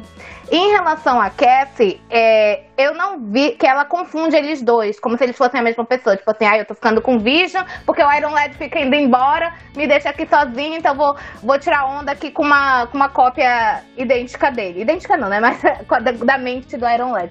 Eu não vejo dessa forma. Eu vejo, aí eu já não sei se vocês tiveram a mesma experiência, mas eu vejo, sabe aquela, a- aquela pessoa que ela se relaciona com pessoas parecidas com ex? Assim, às vezes fisicamente a pessoa não é parecida, mas a personalidade lembra. Entende? Teve até agora no Big Brother uma onda que tiraram da ex do, do Arthur com a Carla Dias, que elas duas fisicamente lembram uma outra, né? Tem o mesmo formatinho de rosto, louras e tal. Então, assim, às vezes é isso. Não é que ela não gostasse do, do Vision ou gostasse do Vision só porque ele veio da mente do Iron Lad. Não é bem isso. Ela gostava genuinamente do Vision. Mas quando o Iron Lad aparece, ela fica naquele teretetê porque ela já tinha se interessado por ele. Mas isso não quer dizer que ela confundiu os dois. É porque. Será, será que não era uma projeção que ela fazia? Eu tô procurando um no outro. Eu, eu sei que não era uma pessoa. Aí eu tive essa impressão, olha. Acho que ela foi tóxica com o Vision. Porque é sacanagem. Eu me coloquei no, no lugar dele. Se é, chega o, o ex da, da minha namorada, aí ela começa a dar moral pra ele. Pô, ele, ele ficou com ciúme, né? Eu- sacanagem da Cassie. Ela foi tóxica sim. Não, ela foi. Eu não tô dizendo que ela não foi. eu tô dizendo que ela não, não tava fazendo a, a junção dos dois como se fosse uma mesma pessoa. Mas aí você não gosta da pessoa porque a pessoa é. Não é legal. Você tá procurando. Não, não é legal. E o Vision, teria terminado com ela quando ela começou com aquele TTT com Iron Lad. Eu teria, ó, ó, Exatamente. repare bem. Olha o que você tá fazendo. Aí depois você vai me chamar de louco. Mas eu não tô gostando nada disso. Então, ó, você quer ficar feliz com o Lad? Vai com ele lá pra linha do tempo e tchau. Vou ficar aqui com os Avengers. Tchau. É, faltou amor próprio no Vision. Eu também achei. Faltou. É, gente, é compreensível, é compreensível, porque ele mesmo é, fica se questionando. Porque imagina, né? Você ser um ser que teve origem na mente, da mente de outra pessoa. E quantos Ela anos ele escrota. tinha? Eles são adolescentes, são jovens vingadores, são Sim, adolescentes. o Iron Lad era um adolescente quando colocou a mente dele nele. É, assim, a gente quando é adolescente, a gente é besta. A gente sofre só. E o, o Vision, eu acho que essa questão identidade, identitária pra ele era uma questão séria. Porque ele se entendia como uma pessoa que não era o Iron Lad. Só que ele ficava sempre atormentado por aquela sombra, né? Porque parece que ele é uma cópia. Parece que ele vai ter, viver sempre à sombra do, do Iron Lad, porque ele veio do Iron Lad. Mas acho que é por isso que falta autoestima pra ele também. É uma coisa assim, de pensar, pô, eu nem sou uma pessoa, entende? O Iron Lad é, então eu sou uma Ai, vou falar uma dele. coisa que eu, que eu esqueci de falar, assim, que eu, eu não vi ninguém, que- ou eu não vi, não sei, mas ninguém questionou o Iron Lad matar o vídeo, ninguém pensou, ai, vamos atrás do Iron Lad, fazer ele pagar.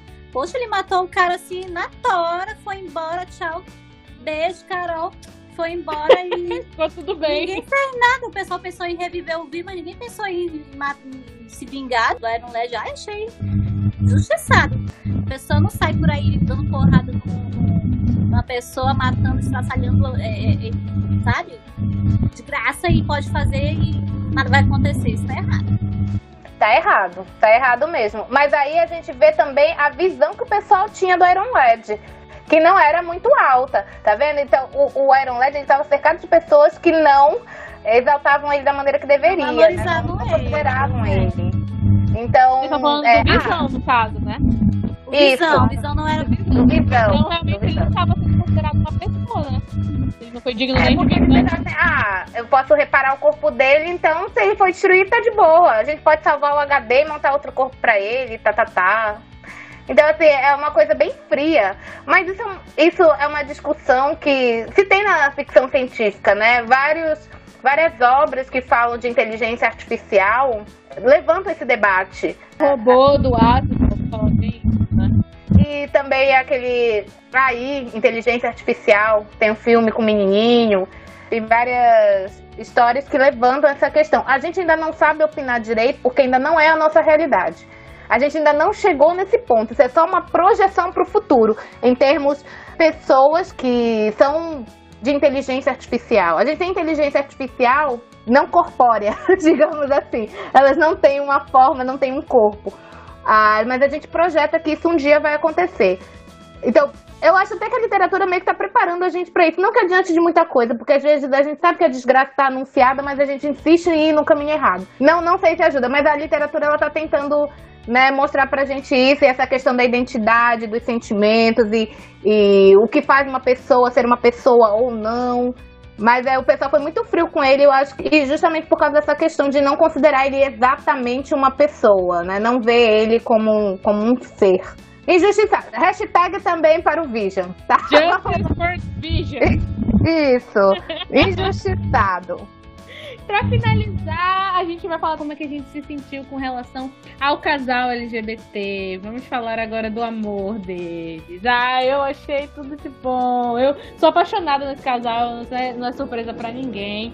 Eu acompanho tudo deles, eu leio todos os HQs que eles estão envolvidos, porque eu acho eles muito fofos. E eu acho que é importante a gente destacar a importância que eles tiveram para o universo Marvel, mas também para a cultura pop em geral, porque toda aquela polêmica do Crivella, eu fui uma. Que eu não sabia nada, gente, de Marvel, eu não conhecia nada, mas eu fui atrás só por causa daquela polêmica. E aí eu me apaixonei, assim. E eu acho que o impacto que esse casal teve, principalmente depois aqui no Brasil, né, depois dessa polêmica toda, ele a gente tem que considerar porque eu acho que eles abriram as portas não só pra gente conhecer as obras, né, novas da Marvel, mas também eles abriram as portas pra gente ver que a Marvel ela tá se reinventando nesse sentido de ser mais inclusiva, de ter mais representatividade, né? Não só da comunidade LGBT, mas também representatividade étnica, racial, cultural e tal. Eu, eu avalio, na verdade, essa HQ, eu avalio esse casal como, na verdade, muito bons. Eu acho que é um caminho certo que as empresas de HQ e de produção de cultura e literatura em modo geral, estão nesse, se forem por esse caminho, é um caminho legal. Tudo bem que eles estão pensando no dinheiro, mas, né, querendo ou não, isso tem um impacto social importante, porque você vai ter... Tem Exato, você vai ter pessoas mais velhas e também as pessoas mais novas, as novas gerações consumindo esse conteúdo, normalizando, né? Que são situações normais, na verdade, mas as pessoas não acham, muitas, né? Não acham, normalizando essa diversidade, né, nesse universo. E eu, eu, eu amei, eu amei tudo, só posso dizer isso. Olha, gente, eu até fiz um post recentemente no meu Facebook sobre o livro Madame Bovary. E aí, o que aconteceu com Madame Bovary?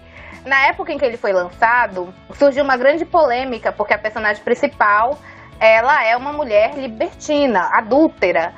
E isso fere a moral e os bons costumes e a posição que a mulher deve ocupar, né? O cara pode trair quanto ele quiser, a mulher não, peraí lá, aí já é demais. E aí o que aconteceu?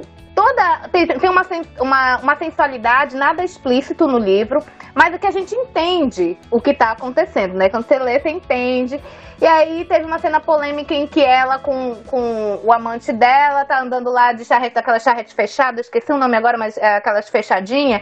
Eles fecharam a cortina e estavam mandando ver, rodando a cidade, ninguém tava entendendo porque a charrete passava várias vezes no mesmo local. E aí, com a janela fechada, o pessoal, tipo, meu Deus, mas por que, que as pessoas trancadas dentro da charrete tá? E a gente entende o que tá acontecendo lá dentro, né? E quando o cara queria parar, o cara que tava dirigindo a charrete queria parar, eles gritavam lá de dentro, não, continua, continua. E a charrete balançando. E aí, por causa dessa cena específica, além de algumas outras, o autor, o Flaubert, ele sofreu um processo. O livro estava sendo proibido de ser veiculado por causa disso, né? Porque férias morais, bons costumes e tal. Qual foi o resultado disso? Sucesso de vendas, meus amores! Fez o maior sucesso esse, esse livro na época, porque o pessoal queria saber que diacho que tinha nesse livro que estavam querendo proibir. Então, muito obrigado, Crivella! Você aí fez eu conhecer essa obra maravilhosa. E não só conhecer, como agora estou divulgando para todo mundo, entendeu? muito obrigada pelo seu empenho. Vale muito a pena. Em fazer esse livro, essa história da HQ conhecida. Muito obrigada. Porque se não fosse o Crivella, eu realmente não faria ideia do, do que era esse universo. Nem sabia que esses personagens existiam. E foi uma agradável surpresa, porque eu acho eles maravilhosos. Nossa, eu fiquei tão feliz quando eu tava lendo. Eu fiquei triste quando acabou. Eu, como assim acabou? Não, não aceito. Não aceito. Eu quero mais. E eu vou ler as próximas, viu? Porque eu sei que tem mais. E tem antes dessa. Que essa é do meio. O que eu acho lindo deles, acho muito é, é a delicadeza do relacionamento, né? Porque as pessoas costumam associar um relacionamento LGBT, uma, alguma coisa promíscua, ah, os gays ficam com um, ficam com outro, não sei o quê. E eles não, eles têm uma relação delicada, sensível, amorosa. É muito fofinho, muito bonito, né? As gays, os homossexuais têm sentimentos também, não é só sexo, não é sentimento, com certeza. Tanto que eu lembro assim que eu sou, eu sou bissexual, hoje eu tô num relacionamento heterossexual, mas quando me apaixonei por uma mulher, foi muito natural, assim, foi realmente só sentimento, não, não foi, ah, teve atração física, claro, mas, mas o sentimento assim surgiu assim tão natural, foi tão lindo, foi tão delicado, pena que não deu certo, né? Porque se tivesse dado certo, eu tinha casado com ela, porque ela, ela conquistou meu coração de uma forma. Mas enfim, né? Momentos. Mas assim, é lindo o relacionamento do, dos dois, eu acho muito fofinho. E naturalizar isso deixar isso de uma forma. Não sei porquê, mas elas acham estranho as pessoas se relacionarem com outras pessoas. e aí ele quer que as próximas gerações elas estejam abertas, porque na entrevista dele ele fala isso, né? Ele falou que ah, tudo que a gente consome, quando, assim, quando a gente está na infância, pré-adolescência, adolescência, marca a gente profundamente. E você vê um relacionamento homoafetivo dessa maneira natural, com os pais aceitando, com a vida deles tranquilos, um carinho, um afeto.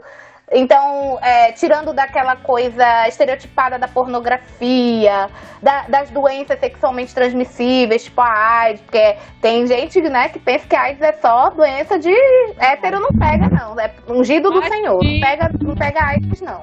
Corpo fechado. corpo fechado. Mas a proposta dele é essa e eu acho que é muito bom que a gente tenha esse tipo de obra e Assim, meus filhos lerão com certeza e todo mundo que, que conversar comigo um pouquinho vai ouvir falar. e uma obra que mistura vários elementos legais, que a obra em si tem esse romance bonito e, e leve, como a gente já falou, mas que mistura outros elementos, né? Que fala também de fazer a coisa certa, que fala de você valorizar a coragem, de você não desistir. Tem várias lições bacanas, né? Não dá nem para você usar aquele argumento que vai influenciar as crianças a coisa ruim, porque todas as as morais da história, entre aspas, são todas muito positivas que a gente tira desse HQ. Fala realmente de você persistir, de você se valorizar, de você valorizar a lealdade, o companheirismo, e também fala muito de você ter força para enfrentar a, a, os desafios e as situações. Eu acho que é, é, muito bacana, eu acho que é um conteúdo muito legal para quem é jovem consumir, mas também é uma oportunidade muito boa para quem já é mais velho, né? De abrir, como a gente já falou aqui 300 vezes, de abrir a sua mente e tentar ter contato com coisas diferentes da sua zona de conforto, porque enquanto a gente ficar no status quo, a gente não vai avançar na vida, né? A gente fica estagnado ali naquele mesmo ciclo eterno de coisas que eu já consumo desde sempre, e a gente tem que se permitir, né, abrir essa abertura pra gente consumir coisas diferentes. Eu acho super válido esse avanço que a gente está tendo nessas indústrias, dessa inclusão desses novos temas e dessa representatividade, porque é uma maneira, assim, eficaz de a gente ter um acesso maior das pessoas, um convite maior das pessoas, delas serem mais receptivas às diferenças. Eu acho tudo de bom, assim, e eu acho esse casal Mara... Vou repetir aqui, maravilhoso, gente. Maravilhoso. Eu, super... eu também super gostei da nossa discussão. Acho que a gente foi bem a fundo, pegamos muitos detalhes legais assim, da história. Ai, Com também certeza. adorei. Temos game, viu, Suzy White? Uh, adoro! Vamos para o Quem é Você. Quem é você? O que, que vai acontecer agora? Eu tenho um, um teste. Olha, esse daqui foi uma inspiração no canal Matando Matheus a Grito. Quem não conhece, testando a gente, conhece esse canal no YouTube. Eles são maravilhosos. Tem, tem uns vídeos deles que eles fazem é, realizando o teste do BuzzFeed. É, uns testes maravilhosos, assim. Só que hoje a gente vai fazer o teste de quem você seria nos Jovens Vingadores. Aí a gente vai fazer ao mesmo tempo, eu vou mandar o link agora pelo, pelo celular. Aí, quem a gente seria? A gente vai lendo as perguntas e cada um dá a sua resposta, né? E a gente vai apertando pra ver qual seriam os nossos personagens. Antes da gente fazer o teste, a gente tem que dizer quem a gente acha que a gente vai ser. Ah, tá. Bem. Deixa eu ver. Eu acho que eu seria o Tommy Shepard, que é o, o, o, o Steve, né? Eu acho que eu seria ele, porque ele tem muito a minha vibe, assim. Eu na adolescência eu era muito rebelde sem causa, sabe? Meio crenqueira. Ele tem muita adolescente problema. Eu, eu sempre muito assim, entendeu? Então eu acho que seria ele. Eu acho que eu seria o Brooklyn, apaixonadinho, amando, Oh. romântico. Ah, não sei, acho que eu sou. Tudo isso, aquela. Eu arriscaria dizer que eu seria a Hawkeye. Eu acho. Que ela é muito assim. é, ela tenta fazer as coisas certas. Ela não é muito a que aparece, que fica no foco. Eu sou a- aquela que fica dando suporte técnico. então eu acho que eu seria ela. Então, bora fazer o teste juntas, tá? Então tá, a primeira pergunta é: escolha um Vingador pra Tá. te treinar. Aí quais são as opções aqui? Homem de Ferro, Capitã Marvel, Doutor Estranho, Viúva Negra, Homem-Aranha e Pantera Negra. Tá. Capitã Marvel. Ah, eu ia escolher Capitão Marvel. Então tá. É, eu também, Capitão, Capitão Marvel. Gente, eu também, Capitã Marvel. Quem é você na balada? A pessoa que dança até amanhecer, a pessoa que já tá exausta e quer ir embora, a pessoa que bebe demais e vomita na pista, a pessoa que liga pro ex ou não tenho idade pra ir na balada. Eu, se eu fosse, que eu não sou uma pessoa baladeira, mas se eu fosse, eu ia ser a que já tá exausta e quer ir embora. Certeza. Eu também não vou pra balada, então eu nem vou. Ai, há um tempo atrás eu seria a pessoa que dança até amanhecer, mas agora eu acho que também sou a que fica exausta e quer ir embora. Então, beleza. Tamo juntas. Lê a terceira aí, Suzy. Na sua playlist, qual gênero musical predomina? Pop bem farofa, funk para requebrar a bunda, um rock das antigas, sertanejo da sofrência. Eu não escuto esses barulhos, só música clássica. A minha é pop bem farofa. Pop bem farofa. Apesar de que o funk é tentador. Ah, eu sou o rock das antigas. Ah, eu tenho os rock das antigas na minha playlist, mas é a maioria é pop farofa mesmo. Na minha playlist, ah, o funk e o pop eu gosto de dançar, mas na playlist eu gosto de um rock. Eu misturo também tudo, mas assim, a É, maioria, olhando o contexto, é pop, farofa. É, o meu também, É. eu misturo muitos gêneros, mas a maioria é pop farofa, assim, sabe? Aquele bem bestinha que fala de amor. É nós. Qual dessas redes sociais você usa mais? Instagram, Twitter, TikTok, Facebook, redes sociais? Isso não é pra mim. Facebook. Facebook eu também. Instagram. Eu e a Will vão mudar a mesma pessoa. Agora sou eu, né? Isso. É, escolha outra equipe adolescente dos quadrinhos: Jovens Titãs, Novos Mutantes, Legião dos Super-Heróis, Fugitivos ou Quarteto Futuro. Eu não conheço nenhum, gente, só os Jovens Titãs, então eu vou nele. Quer dizer, É, eu também não sei não. eu também, tanto que eu não conheço nenhum. Próxima pergunta. Qual arma você usaria para lutar? Arco e flecha, uma espada, pistolas, meus punhos, uma arma que pode virar qualquer tipo de arma. Quem precisa de armas quando se tem superpoderes? Ah, eu ia querer uma arma que pode virar qualquer tipo de arma. Eu ia querer meus punhos. Eu ia querer. Quem precisa de armas quando você tem superpoderes? Então a próxima. Você se considera mais herói ou vilão? Herói com certeza. Vilão, honestamente tanto faz. Herói com certeza. Mocinha. Antigamente eu diria essa, herói com certeza. Mas hoje em dia eu sou honestamente tanto faz. Hoje em dia, e sempre foi assim, eu sempre considerei do lado negro da força. Eu acho que eu seria uma vilã, por incrível que pareça. Nossa. Você e seus amigos estão cercado por- cercados por todos os lados. O que você faz? Tento criar um plano o mais rápido possível. Saio dando soco em todo mundo. Tento proteger meus amigos e aliados. Tento seduzir meus inimigos. Uau! Eu tento criar um plano o mais rápido possível. Eu saio dando soco todo mundo. Eu tô em dúvida, porque tem duas ações que eu teria ao mesmo tempo. Que é tentar criar o plano mais rápido e tentar proteger meus amigos e aliados. Eu ia fazer os dois ao mesmo tempo. Multitarefa. Mas eu acho que eu ia pensar primeiro num plano. Então acho que eu vou no plano. Só eu que sou mais impulsiva. Ai, gente, minha... Quem que manda é plano? Eu tô cercada aqui. Eu quero que os caras na minha frente. Eu analiso muito. Eu tô muito de analisar a situação pra ver o que tá acontecendo. Ah, eu também. Antes de, de, de sair dando. dando bordoada. Por fim, escolha um herói da Liga da Justiça: Batman, Superman, Mulher Maravilha, Aquaman, Flash ou Cyborg. Mulher Maravilha. Ai, Mulher, Mulher Maravilha também. Claro que é a Mulher Maravilha. E aí, tchan, tchan, tchan, tchan, qual deu pra vocês?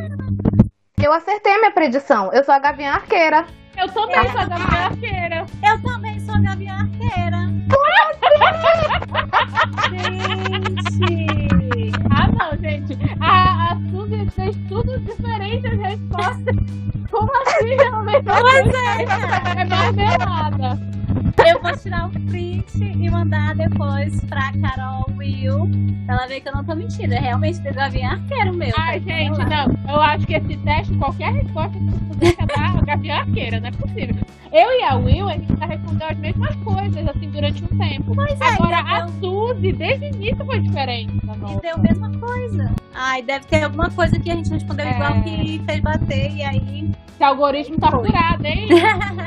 Qual é? queria ser o Eu, eu queria ser o, o. Vamos ler lá o que tá escrito. A gente, o que, que nós somos? Se a vida te deu limão, você faz uma caipirinha. Com uma postura sagaz e sarcástica, nós escondemos as nossas fraquezas num humor autodepreciativo. Mas a gente continua sendo alguém tão habilidoso quanto a arqueira. Hum, Olha, mas pra mim tá certo. Eu, eu só não faria uma caipirinha porque eu não bebo alcoólico. Ai, pois eu faria caipirinha. Adoro caipirinha caipirótica, tudo mesmo. ai, comigo não deu nada a ver, não. bem sarcástica. Dependendo de quem tá falando comigo, isso até irrita a pessoa. Eu tenho um humor autodepreciativo, mas eu me considero habilidosa. Antigamente eu, eu ia dizer que eu não tinha valor nenhum, mas hoje em dia eu tenho que me dar valor, eu tenho que. tem que ter aí uma autoestima. Então eu sou habilidosa com algumas coisas assim. Poxa, mas todo mundo igual. Sem graça esse algoritmo. Ah, não, quero outro teste, não aceito, não. Procura outro aí. Aceita que você é igual a mim. Então, gente, chegamos aqui ao final da nossa discussão. Eu amei, eu amei ter a Suzy White com a gente. Eu espero que ela volte. Eu achei assim sensacional. Tudo que a gente fez, toda a nossa discussão. Foi tudo maravilhoso. Ah, eu sempre digo isso, eu sou suspeita. Mas assim, é que cada discussão é uma discussão melhor ainda do que a anterior. Eu não me canso disso aqui. Eu achei assim maravilhoso. Eu espero que você volte, que você tenha gostado também de participar. Ai, eu amei, gostei demais, me diverti muito. Espero que vocês tenham gostado também. Com certeza, se me chamar, eu venho de novo. Venho dar close aqui pra gente discutir, falar mais. Só. É nós. Agora, Jack, olha, deixa eu só te falar. A gente tem essa sensação sempre porque nós não temos dedo podre pra chamar convidado. É o que o, Só o- o que qualidade aqui. Pois é, aqui a gente entrega, a gente entrega e a gente fala pra caramba. A gente sempre avisa o pessoal que escuta a gente, a gente fala pra caramba, mas quando a gente fala, a gente tem um propósito, tá? Não é só ficar blá blá blá, não. Então, tá, tá ficando cada vez mais profunda essas discussões, mais filosóficas, né? Evolução do podcast. Eu achei hoje uma das discussões assim mais densas que a gente teve. E é em cima de um HQ, que em teoria não, não, entrega a profundidade, né? Um negócio mais, mais popular e tal. Mas nossa, eu achei super linda a nossa discussão. Eu achei que a gente levantou pontos assim riquíssimos. E eu acho que eu adorei ter uma artista falando com a gente sobre um, um, HQ, eu acho que é uma experiência muito legal, assim, ter essa riqueza, essa diversidade que a gente traz aqui pro podcast. Eu amei, Ai, amei, que amei. legal. Obrigada. Fico honrada, lisonjeada. Então, gente, um beijo, se cuidem e até a próxima aí. Tchau, Enquanto não- gente. Para Bolsonaro! Bora, Bolsonaro! Beijo, gente. Tchau. Beijo, tchau.